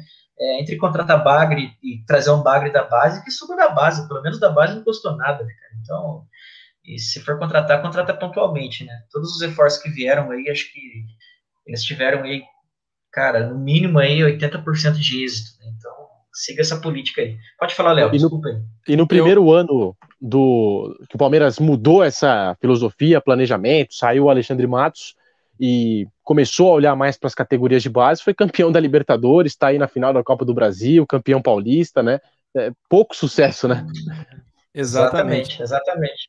E eu até falava esses dias, né? Eu falei, meu, se o Palmeiras fosse ter uma escalação aí, o Alexandre Matos fosse titular, quem quer estar no meio campo? O Gregori, é, Bruno Henrique, Ramires, eu tava até zoando com o Léo esses dias, né? Ia ser esses medalhões aí, é fato, né? Eu, na minha opinião, o Palmeiras não teria sido campeão da Libertadores, né?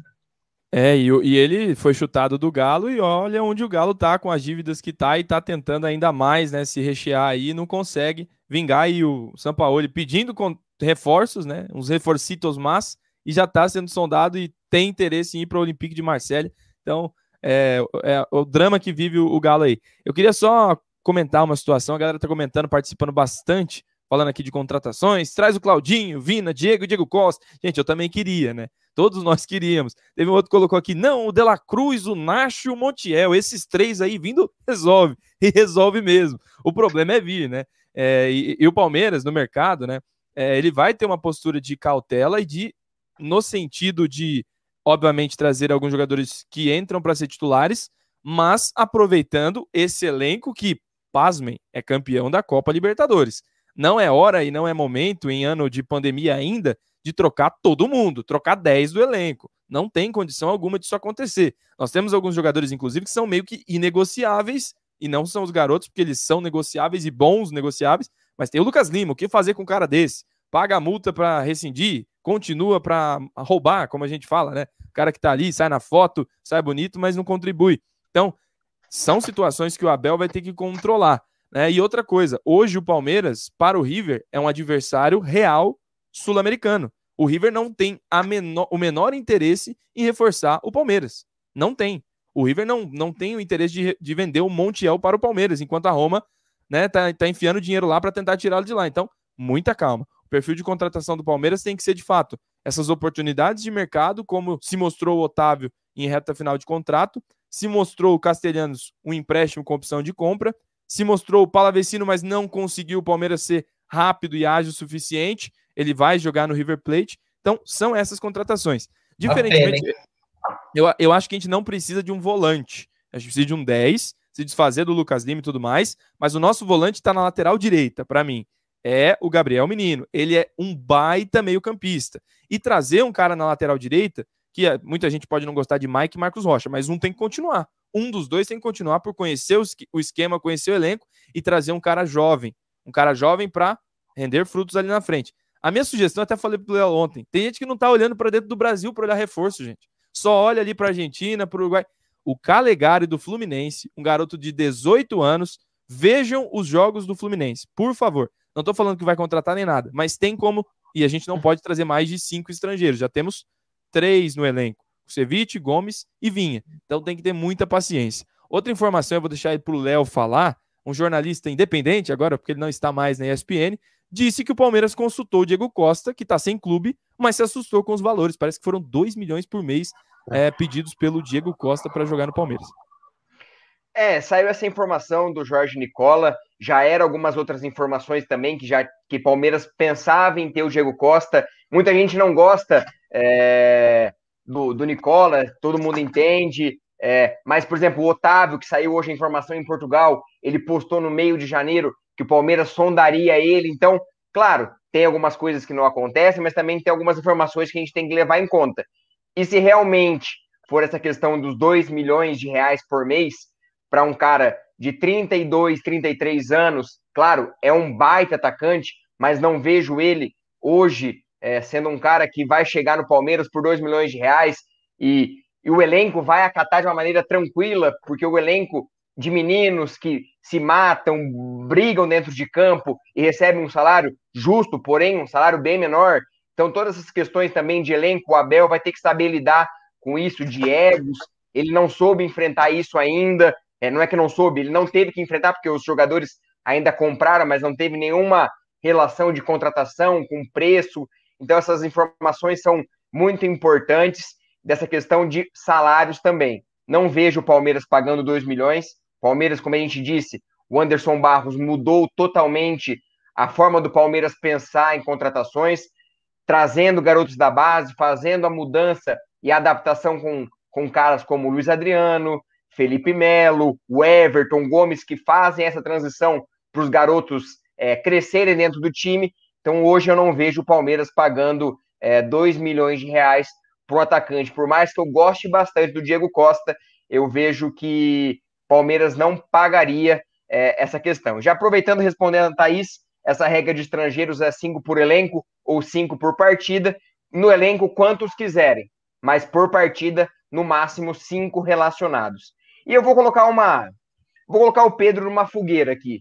Primeira vez aqui no canal, já vou colocar ele numa fogueira. Sai uma informação que o Roger Guedes pode ser emprestado pelo time dele, o Shandong Luneng, porque foram, foi excluído da, da Liga dos Campeões da Ásia e tem aquela cláusula de 3 milhões de euros caso ele venha para algum time do Brasil e algum time no Brasil não vai querer pagar 3 milhões de euros por um empréstimo.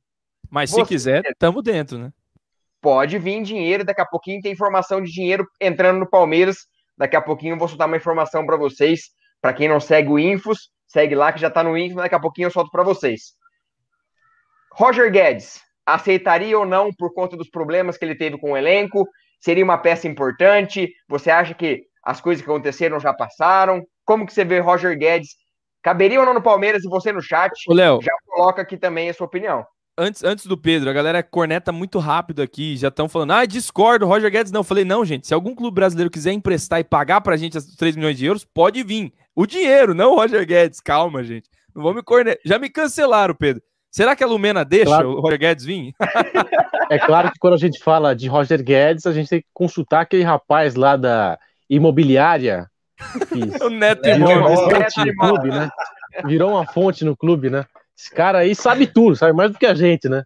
Mas enfim, sobre o Roger Guedes, eu sinceramente, para vocês, assim, eu não vejo a necessidade de trazer um jogador do porte do, do Roger Guedes. Sigo a, a linha aí que a galera está comentando no chat e tal. Acho que o Palmeiras pode buscar outras opções no mercado. É, o Roger Guedes é um jogador caro para você manter no elenco.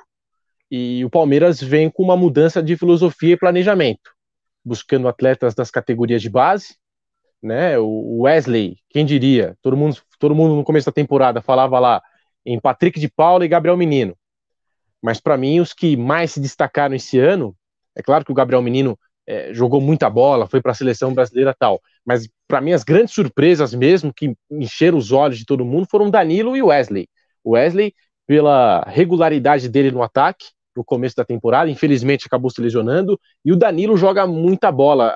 É impressionante também a regularidade dele ali no meio de campo do Palmeiras. É o cara que acha o passe para o atacante, deixa na cara do gol, tem a visão de jogo, sabe? Levanta aqui a, a cabeça, olha, vê onde tem opção. É, também tem a, a, função de vidente, né? Legal demais aquele vídeo que fizeram com o Danilo, mas eu não sou adepto do Roger Guedes, não. É, e você, Léo? Fora a treta, né, Léo? Fora a treta com o Felipe Melo, que é um dos líderes Sim. do elenco. Essa, essa rixa prevalece. Outro dia o Roger Guedes deu uma entrevista e disse que mandou o Felipe Melo mesmo tomar caju. Mandou para aquele lugar. Então, é, ele falou esses dias, não foi nem na, na época que ele estava no Palmeiras. Então, gente, tem a oportunidade de mercado? Tem. mas ninguém no Brasil vai se reforçar com ele, senão o Palmeiras. Ninguém pagará os 3 milhões de euros. Então, deixa quieto, deixa treinando, deixa na dele. O Palmeiras tem, eu acho que uma das maiores virtudes para esse título é o ambiente. O ambiente é muito bom, né? O ambiente é muito favorável e o, e o Abel e o Palmeiras conseguiram criar esse conceito. Você trazer um problema para dentro do seu elenco não é uma coisa boa, mesmo que renda dentro de campo. E o Abel já falou isso, inclusive, em entrevista. Eu prefiro um jogador médio que é um cara do bem do que um craque mau caráter. Palavras dele. Exato, exato. E, e... aproveitando também. Pode falar, Pedro. Só um detalhe: o Léo acabou mencionando que o Felipe Melo brigou com o Roger Guedes. A gente está trabalhando aqui na Jovem Pan com o Carlos Alberto, né? Sempre muito polêmico, ex-jogador tal. E ele teve a possibilidade. Eu sempre falo que jornalista, no fundo, no fundo, são. Todo, todo jornalista é um contador de histórias, né? e o Carlos Alberto está trabalhando aqui com a gente, ele teve essa possibilidade, teve a oportunidade de é, acompanhar o Felipe Melo no começo de carreira, é, dividir um vestiário com ele, e ele falou bastante coisa legal sobre o Pitbull. Disse que ah, a gente tinha, sei lá, 15 anos de idade, eu e ele, seleção de base, nós éramos os melhores jogadores, mas teve uma discussão minha com ele, a gente saiu na mão mesmo, na porrada, eu, Felipe Melo. Aí o técnico falou: não, vão sair os dois do time. O Felipe Melo falou: como é que é? Vão sair os dois melhores jogadores do time? Como você acha que a seleção brasileira vai ganhar dos caras aí, não sei o quê? Intimidando o técnico com 15 anos de idade, o Felipe Melo. Uma personalidade muito forte. E o Carlos Alberto tem uma boa lembrança dele, diz que apesar da, da porrada, né, de terem saído na mão, hoje são grandes amigos, tal, enfim, que isso acontece bastante na bola, no futebol, então uma história aí do, do Felipe Melo, bem jovem, para você ver que mudou pouca coisa, né, o Felipe, para os dias de hoje. E, e, essa postura do Felipe, claro que muita gente gosta, muita gente não gosta, mas é a, a função de liderança, o próprio Abel é, enfatizou isso, a importância do Felipe Melo no título da Libertadores, e é uma coisa é, muito legal que o Pedro falou para a gente também. Só lembrando, estamos com 965 likes, bora chegar nos mil likes, galera, estamos Estamos indo, indo para o fim da nossa live. Tem alguns assuntinhos aqui é, faltando. Fala, Paco. Só para complementar, tem um lateral direito que sempre é especulado no Palmeiras. Eu não sei se até o Pedro já soube de algo assim. Teve uma época que, até na época do Leste de Matos, e recentemente o pessoal do Uruguai vive falando, que é o Giovanni Gonzalez, do Penharol. Sempre estão ah, especulando ele no Palmeiras, né? E a gente não sabe, mas acredito eu que possa ser, não é informação, é só. A gente sempre vê, né? Inclusive, há 10 dias antes da Libertadores saiu uma matéria lá, o pessoal falando: ah, Palmeiras faz consulta, faz sondagem pelo Giovanni Gonzalez. Não sei se o Pedro tem alguma informação relacionada a esse jogador. É, o, o Palmeiras tem é, garimpado diversos jogadores aí, né, do, do cenário sul-americano, o próprio Matias Vinha, e eu vi uma análise do Léo no Infos Palestra buscando atletas que a equipe já sondou em outros momentos, em outras temporadas, jovens promissores é, de países como Uruguai, e eu não tenho essa informação nesse exato momento, né? Mas que o Palmeiras é, deve garimpar mais atletas desse cenário, né? Do, do futebol sul-americano, é, eu acho que deve sim. O, o Anderson Barros é, é, tem é, como característica isso pesquisar bastante o, o mercado, né? E em relação Boa, até falando do Matias, do Matias Vinha, é, falava-se muito, o Palmeiras pagou 3 milhões e meio de euros por 50%. Tem algumas informações que o Palmeiras pode comprar mais 20% é, agora, depois dessa, dessa temporada. Já tinha firmado em contrato, o Palmeiras ter 70%.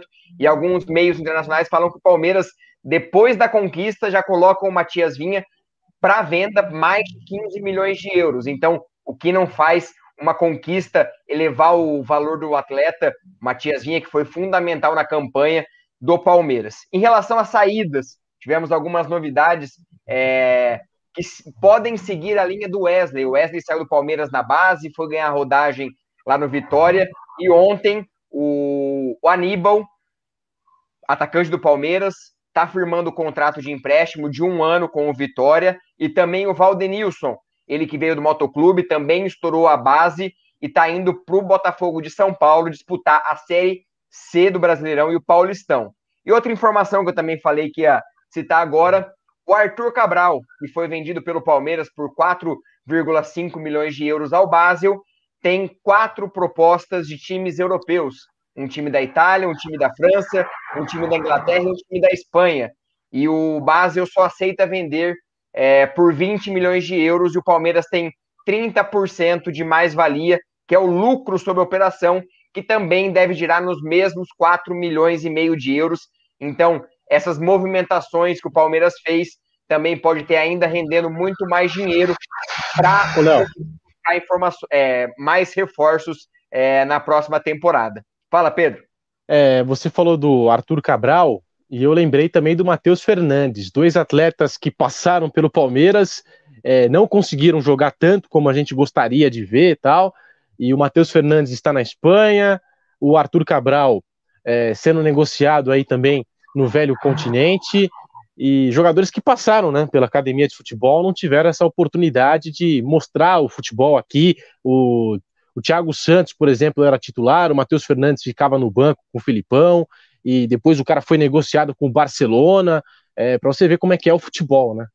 E Pedro, é, essa, essa sua análise aí sobre o Matheus Fernandes e o Arthur, elas dão a nova cara da diretoria do Palmeiras, que é de fato garimpar e ser um revendedor. Ser o clube que expõe, dá a vitrine e leva à Europa esse cara, esse jogador. A galera que tá comentando, ah, mas o Palmeiras não vai contratar ninguém que é craque assim.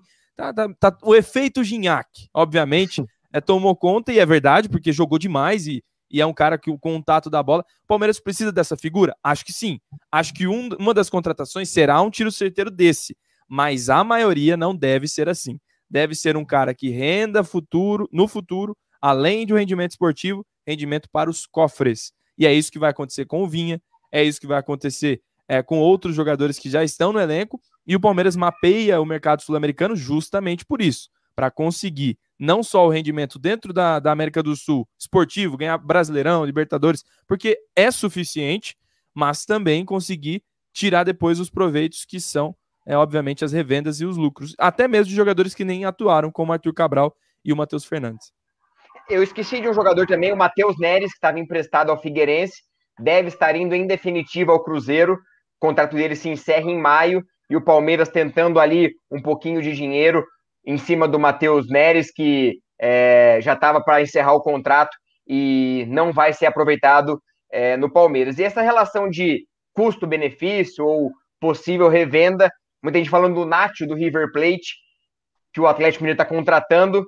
mas é um jogador de 32 anos que vão se pagar 8, 9 milhões de dólares, que é uma contratação, claro, muita gente quer, é um craque, mas eu não vejo o Palmeiras fazendo esse tipo de contratação nesse momento, investindo um dinheiro que provavelmente não terá retorno aos cofres do clube, que o Palmeiras mudou a filosofia, e essa nova filosofia, como o próprio Pedro falou, deu o título da Libertadores ao Palmeiras. O Léo, Guerra, né?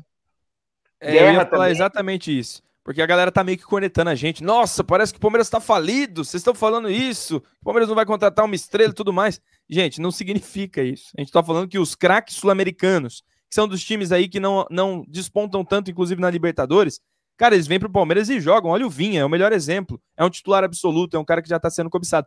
É esse o perfil de contratação. O Otávio, que é um cara que é uma oportunidade de mercado, é um craque. O Otávio do futebol brasileiro é nível Arrascaeta de meio campo, cara. Não é, não é pouca coisa, não. Então, é, é para esse mercado que o Palmeiras tem que olhar. Né? O Palmeiras não tem como competir. De novo, vou citar, tirar o Carrascal do, do River. Todo mundo queria, joga demais. Mas os europeus também querem, a nossa moeda é muito desvalorizada.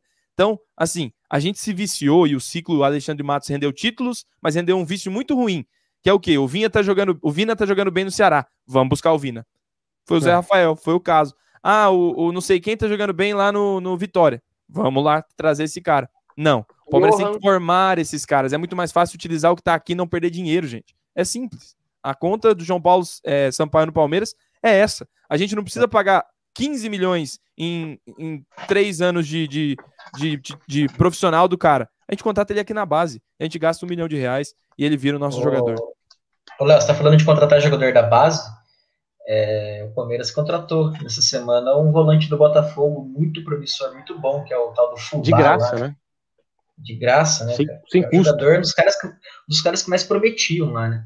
E você vê, Pedro, você compara aí também com o próprio Pedro Bicalho que vem do Cruzeiro, né? Sei se vocês viram aí, mas acho que vocês viram, né? Vocês são, curtem muito a base, né? Mas, pô, cara, esse Pedro Bicalho entrou e parece que o cara tem 30 anos de idade jogando na base, né? Fez jogos ali com muita personalidade, né? E é o cara que veio de graça, foi dispensado do Cruzeiro por problemas extra-campo lá. Pô, deixa o cara, né? Tá... Veio pro Palmeiras, nada, sem bagatela nenhuma, né, cara? E os caras do Cruzeiro ficaram putos, putos da vida porque ele saiu de lá. Você, quem via no, Twitter lá, os caras estavam, nossa, time não tem nem time, jogador pro time titular, o bom que tem no time 20, os caras mandam embora, o Palmeiras pega de graça. E, e é o é, caso que falamos isso... do Matheus Neres, né? Eles abandonaram é, o Pedro Bicalho e, contrat... e vão pagar pelo Matheus Neres. Então, essa é essa questão que o Palmeiras está fazendo de buscar na base para não ter que gastar mais no profissional. Exatamente. Para quem não sabe, o Pedro Bicalho ele tem inclusive um gol já pelo profissional do Cruzeiro, no Campeonato Mineiro. Ele fez acho que seis partidas pelo Cruzeiro e marcou um gol numa, não lembro qual jogo. Mas esse trabalho da base ele é sensacional, cara. É, tá, o Palmeiras está fazendo a lição de casa certinho mesmo. É, só, só, uma questão, o, o, Wagner falou: ó, traz a molecada e não põe para jogar o que adianta. É, eu não sei o que você tá vendo. É, Renan, Esteves, é. É, Menino, Danilo, Patrick de Paula, Wesley, Veron, Marcelinho, Fabrício, Aníbal já jogou. Gabriel Pedro Silva. Acácio, Gabriel Silva. Já foram três jogadores que entraram. Você falou Abel... Pedro Acácio? Isso, é. Pedro Acácio que vai ter Pedro muita oportunidade na próxima temporada. E lembrando, o Palmeiras está é, tentando, é, não sei se está tentando, mas deve tentar, e outros times colocarem um time alternativo no Paulistão. Paulistão. Porque o Palmeiras vai jogar o campeonato, a Copa do Brasil já rolando o Paulistão, só que a, o regulamento só permite sete jogadores por jogo vindos da base. Então, vai ser essa questão que o Palmeiras tem que agir nos bastidores para conseguir colocar um time alternativo, senão não terá pré-temporada e o Abel não vai conseguir treinar o time que ele tanto quer, as novas novas contratações e, e lembrando, a temporada acaba dia 7 de fevereiro, 7 de novembro. Só que a nova temporada vai estar rolando desde o dia 28 de fevereiro. Então é algo surreal pensar nessa questão. E agora, Ô, já Léo, estamos... rapidamente, só para rapidinho, só para se for jogar o com time alternativo, tem algumas peças aí que até vem dessa geração do Patrick de Paulo, do Gabriel Menino, que estão voltando, né? Como o Papagaio, que vai voltar a treinar, o próprio Alanzinho, né? Então são nomes aí que de repente possam ser interessantes no time misto aí, não sei, não. E o próprio Wesley, que vai estar voltando de lesão também. O Wesley, Wesley Alguns jogadores é. voltando de empréstimo também vai ser muito interessante. Vinícius Silvestre no gol, provavelmente. Isso, ótimo, ótimo, ótimo goleiro que merece é, oportunidade. Então, é, o Paulistão, acho que de 2020, aquela final é, épica como foi, eu acho que tirou a pressão do Palmeiras ter que ganhar o Paulistão. Agora, foca na pré-temporada. Entre a final da Copa do Brasil e a final da Recopa terão, terá um mês, então é o tempo de dar uns 15 dias de férias, 15 dias de pré-temporada, deixar o Abel ir para Portugal, visitar sua família. Ele está quase seis meses sem ver a família dele, estava no PAOC sem ver a família também. Ele falou disso da saudade também, que é algo muito importante. Então, são essas questões que o Palmeiras vai ter que pensar para a próxima temporada. Então, agora, 10 e 3 já, já passamos de uma hora e meia de live. A gente vai falando, o assunto vai fluindo. Já estamos, já passamos de mil likes, mas quem não deu aquele like, bora dar like, aquele último like, aquele último momento de like. Então vamos falar escalação, perspectiva e, e aquele aquele merchan seu, Pedro, fala aqui pra gente qual time você quer você pensa que o Abel vai colocar contra o Awali, vai ter alguma mudança, vai ser aquele time que jogou contra o Tigres, fala suas redes sociais, como a galera pode te encontrar, os seus programas, quando você está na Jovem Pan, então faz o seu anúncio e seu merchandising. Primeiro, foi legal demais participar com vocês, sempre uma honra, espero receber mais convites aqui no Amit, é bem legal poder compartilhar, falar um pouquinho sobre o Palmeiras, né?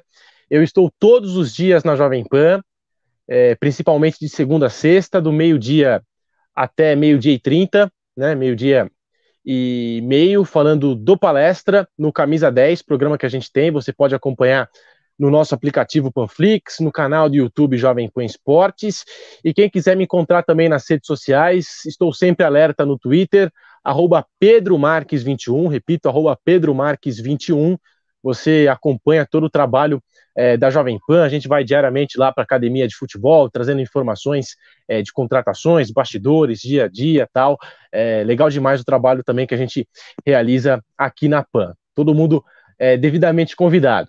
E sobre a partida de quinta-feira, eu gostaria muito de ver um Palmeiras próximo daquele que entrou contra o River Plate, aqueles 3 a 0 lá na Argentina, com um meio de campo mais leve, formado por é, Gabriel Menino, Danilo, Patrick de Paula. Né? Gostaria de ver esse trio novamente. Se eu não me engano, o Abel não colocou mais para jogar esses três jogadores depois é, daquele jogo que, to, que, o coração saiu pela boca no Allianz Parque. Quase todo mundo teve um infarto aí, né? É, depois daquilo lá, o Abel não voltou mais a usar aquela formação. Gostaria de ver os meninos em campo. E na frente fica essa dúvida: já não tem Breno Lopes, é, Gabriel Veron, não tem o é, Wesley.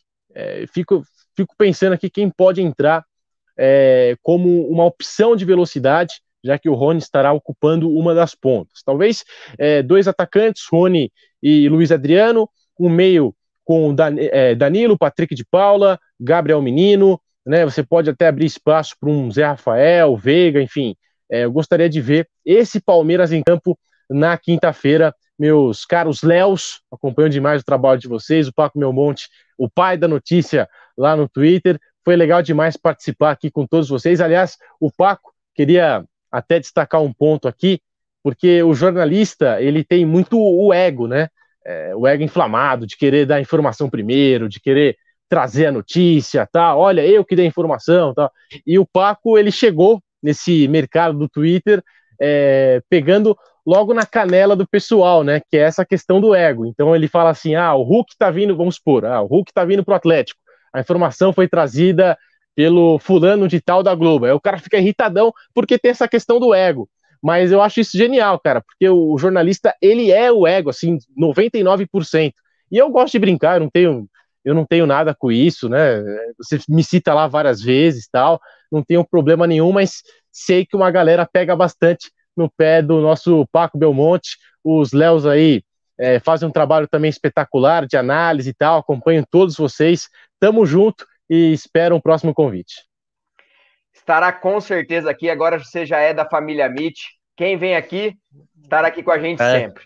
Fui batizado já, né? Batizado. Já foi batizado. E, e, a, e, a, pressãozinha do Roger Guedes, ele passou sossegado, passou pelo fogo sossegado. A galera ah. que deu aquela criticadinha, Pumba. mas. No... Léo, mais um prazer estar aqui com você. É um prazer imenso falar de Palmeiras. Eu falo que a gente conheceu através do Amit, por causa das lives, mas é uma amizade que a gente leva já aí fora das lives. É um prazer imenso estar com você. E mais uma live com muita qualidade. Obrigado pela participação e fala um pouquinho do jogo de quinta-feira. Ah, cara, é, vai, vai tranquilo, vai lá para ganhar mais umas milhas aí para conta. Eu concordo com o Pedro, eu acho que o Palmeiras é, tem que voltar àquela essência de juventude, vitalidade no meio-campo e tecnicamente, inclusive, o Patrick de Paula tem muito mais bola que o Zé Rafael. Até o Zé Rafael acho que concorda com isso. Então, é, volta a essa formação, dá oportunidade para a molecada mesmo.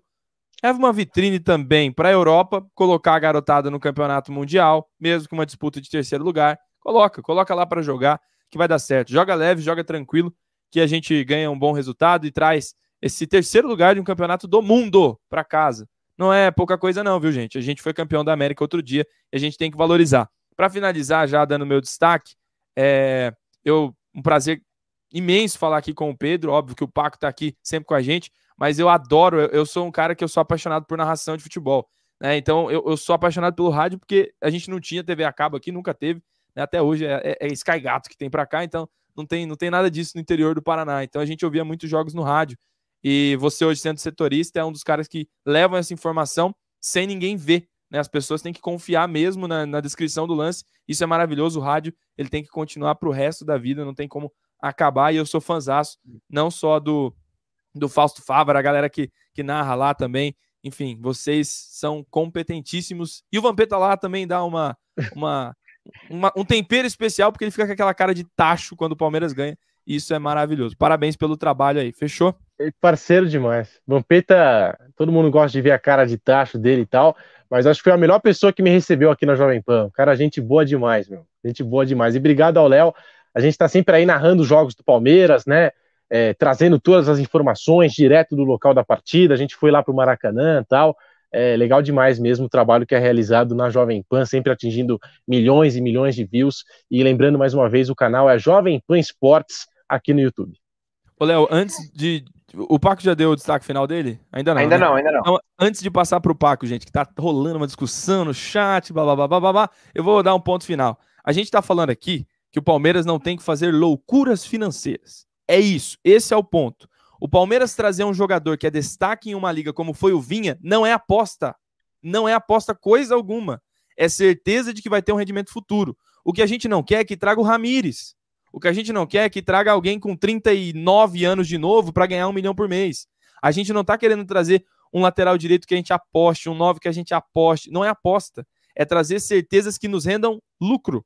Tá? A aposta foi o Breno Lopes. A aposta foi o Alain Pereur as contratações que deram para ser feitas, as quatro ou cinco contratações dessa janela, não serão desse porte. Serão destaques nas suas ligas e times. Então calma, gente, muita calma. O Palmeiras só não pode se perder como já se perdeu com o Alexandre Matos. Ponto. É só isso. E a questão só do Castelhano, por exemplo, que é um jogador do New York City, é um jogador da seleção sub-23, vai ter Olimpíada esse ano. Se o Palmeiras negociar ele e fixar um valor e o jogador for bem, Palmeiras com certeza vai ter um, um ganho financeiro além do ganho também esportivo. E para finalizar, grande pai da notícia, Paco Belmonte, mais um prazer, mais uma honra ter você aqui com a gente. Volte sempre e dê suas considerações finais falando do jogo de quinta-feira e sobre se anuncie, porque todo mundo já te conhece, mas se anuncie como sempre. Pô, satisfação, galera. Satisfação falar aí com o Pedro, né? É, Pedro é da zoeira também, né? Eu gosto muito de. Ele citou sobre a, a zoeira que a gente faz. Antigamente era bem mais, né? Agora o pessoal, todo mundo já conhece, né? Mas é, tem muitos jornalistas aí nesse meio, o pessoal critica muito, mas tem muita gente que é da zoeira, que é da brincadeira, que não liga é. da gente às vezes fazer uma citação, outra assim. Eu acho isso legal pra caramba, cara. A gente vive um mundo tão chato hoje que se a gente trazer um pouquinho de humor, um pouquinho de, de, de, brincadeira aí, né, cara? E a ideia foi justamente essa mesmo, cara. Tornar um negócio divertido, pô. Um negócio e, chato às Paco, vezes, cara. É. Tem muito cara que quer ser o primeiro, quer ser o segundo, tá, tá, tá. Eu não tô nem aí com isso, cara. Eu quero dar a informação correta. Não importa se eu vou ser o é. trigésimo quarto, tal, tal, tal. Mas tem uns caras que se importam demais com isso, né? E acabam pegando no teu pé e tal. Pô, não falei isso daí, tá de brincadeira, vou te processar tal. É, exatamente. O mais legal é ver o cara pegando o ar, né, cara? Tem uns caras aí, o, o Flavinho Gomes, o João Guilherme, esses caras tudo já tudo me bloquearam já porque pegaram ar pra caramba comigo. Mas é, acho que é isso, cara. A gente tem que trazer o humor um pouco nesse mundo aí que a gente tá, né? E a gente que gosta muito de futebol, que pô, fala sobre isso aí praticamente 25 horas por dia sobre isso, né? Acho que a gente tem que trazer um pouco de humor mesmo. Mas, pô, satisfação, Pedro, falar contigo, né? Espero que a gente possa fazer outras lives juntos aí. É... Léo Barbieri, Léo Lustosa também, mais uma vez. Tamo junto. Hoje o Jagulho não tá aí, né? O nosso o pessoal falou que o Léo é o nosso André Rizek, para mim ele é o nosso João Guilherme, né, da, do Amit, né? Ele é o nosso. Né, só falta narrar o voo aí de. Né? Mas é. Mas uma satisfação estar com vocês aí. E galera, para quem não viu, eu não tô com a minha conta antiga no Twitter, tá? Eu perdi ela após falar com canções de Ninária para o nosso grande Playhall DSPM, né? Mas minha conta nova é arroba Paco Belmonte, underline, tudo junto, é só escrever lá. Sigam minha conta nova, né? Muita gente não viu ainda, tem muita gente que tá vendo. Faz aí praticamente uns 15 dias que eu, que eu troquei de conta, mas estamos com bastante seguidor lá já. E obrigado, satisfação. Sobre o jogo, né, rapidão, acho que vocês falaram, resumiram também o que eu penso. Tem que sair Zé Rafael, entrar Patrick. E no ataque eu iria de Gustavo Scarpa, que ele é, eu vejo ele como uma opção uma opção aí do, dos males a menor para jogar na frente. Um abraço a todos, tamo junto, é nóis. Ô, Léo, antes de, de, terminar o seu destaque, tem mais um momento Milton Neves aqui. Quero pedir para a galera dar uma moral lá pro projeto Educa Brasil, né? Tem o um número aí, projetoeducabrasil.com. Entra aí e dá uma força para a galera do projeto Educa Brasil e também a galera do Volpe Terceirização, que não é o goleiro do São Paulo, é o Volpe Terceirização, serviços terceirizados que superam expectativas lá no Instagram, arroba Volpe Terceirização ou Volpe, ter, ou volpeserviços.com.br. Tem o zap aí na tela também. Quem precisar de algum serviço terceirizado é na Volpe. Tamo junto.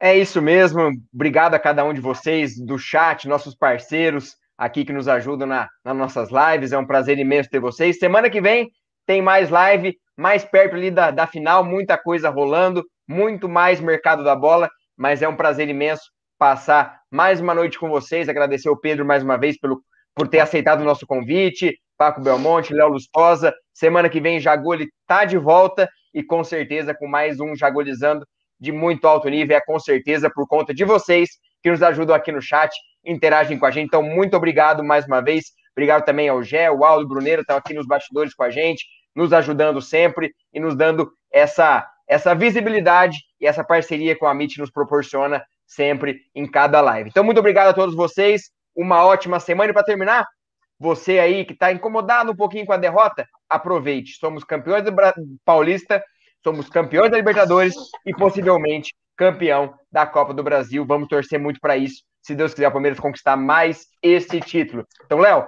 sobe a vinheta e até semana que vem, galera. Obrigado por tudo. Fomos!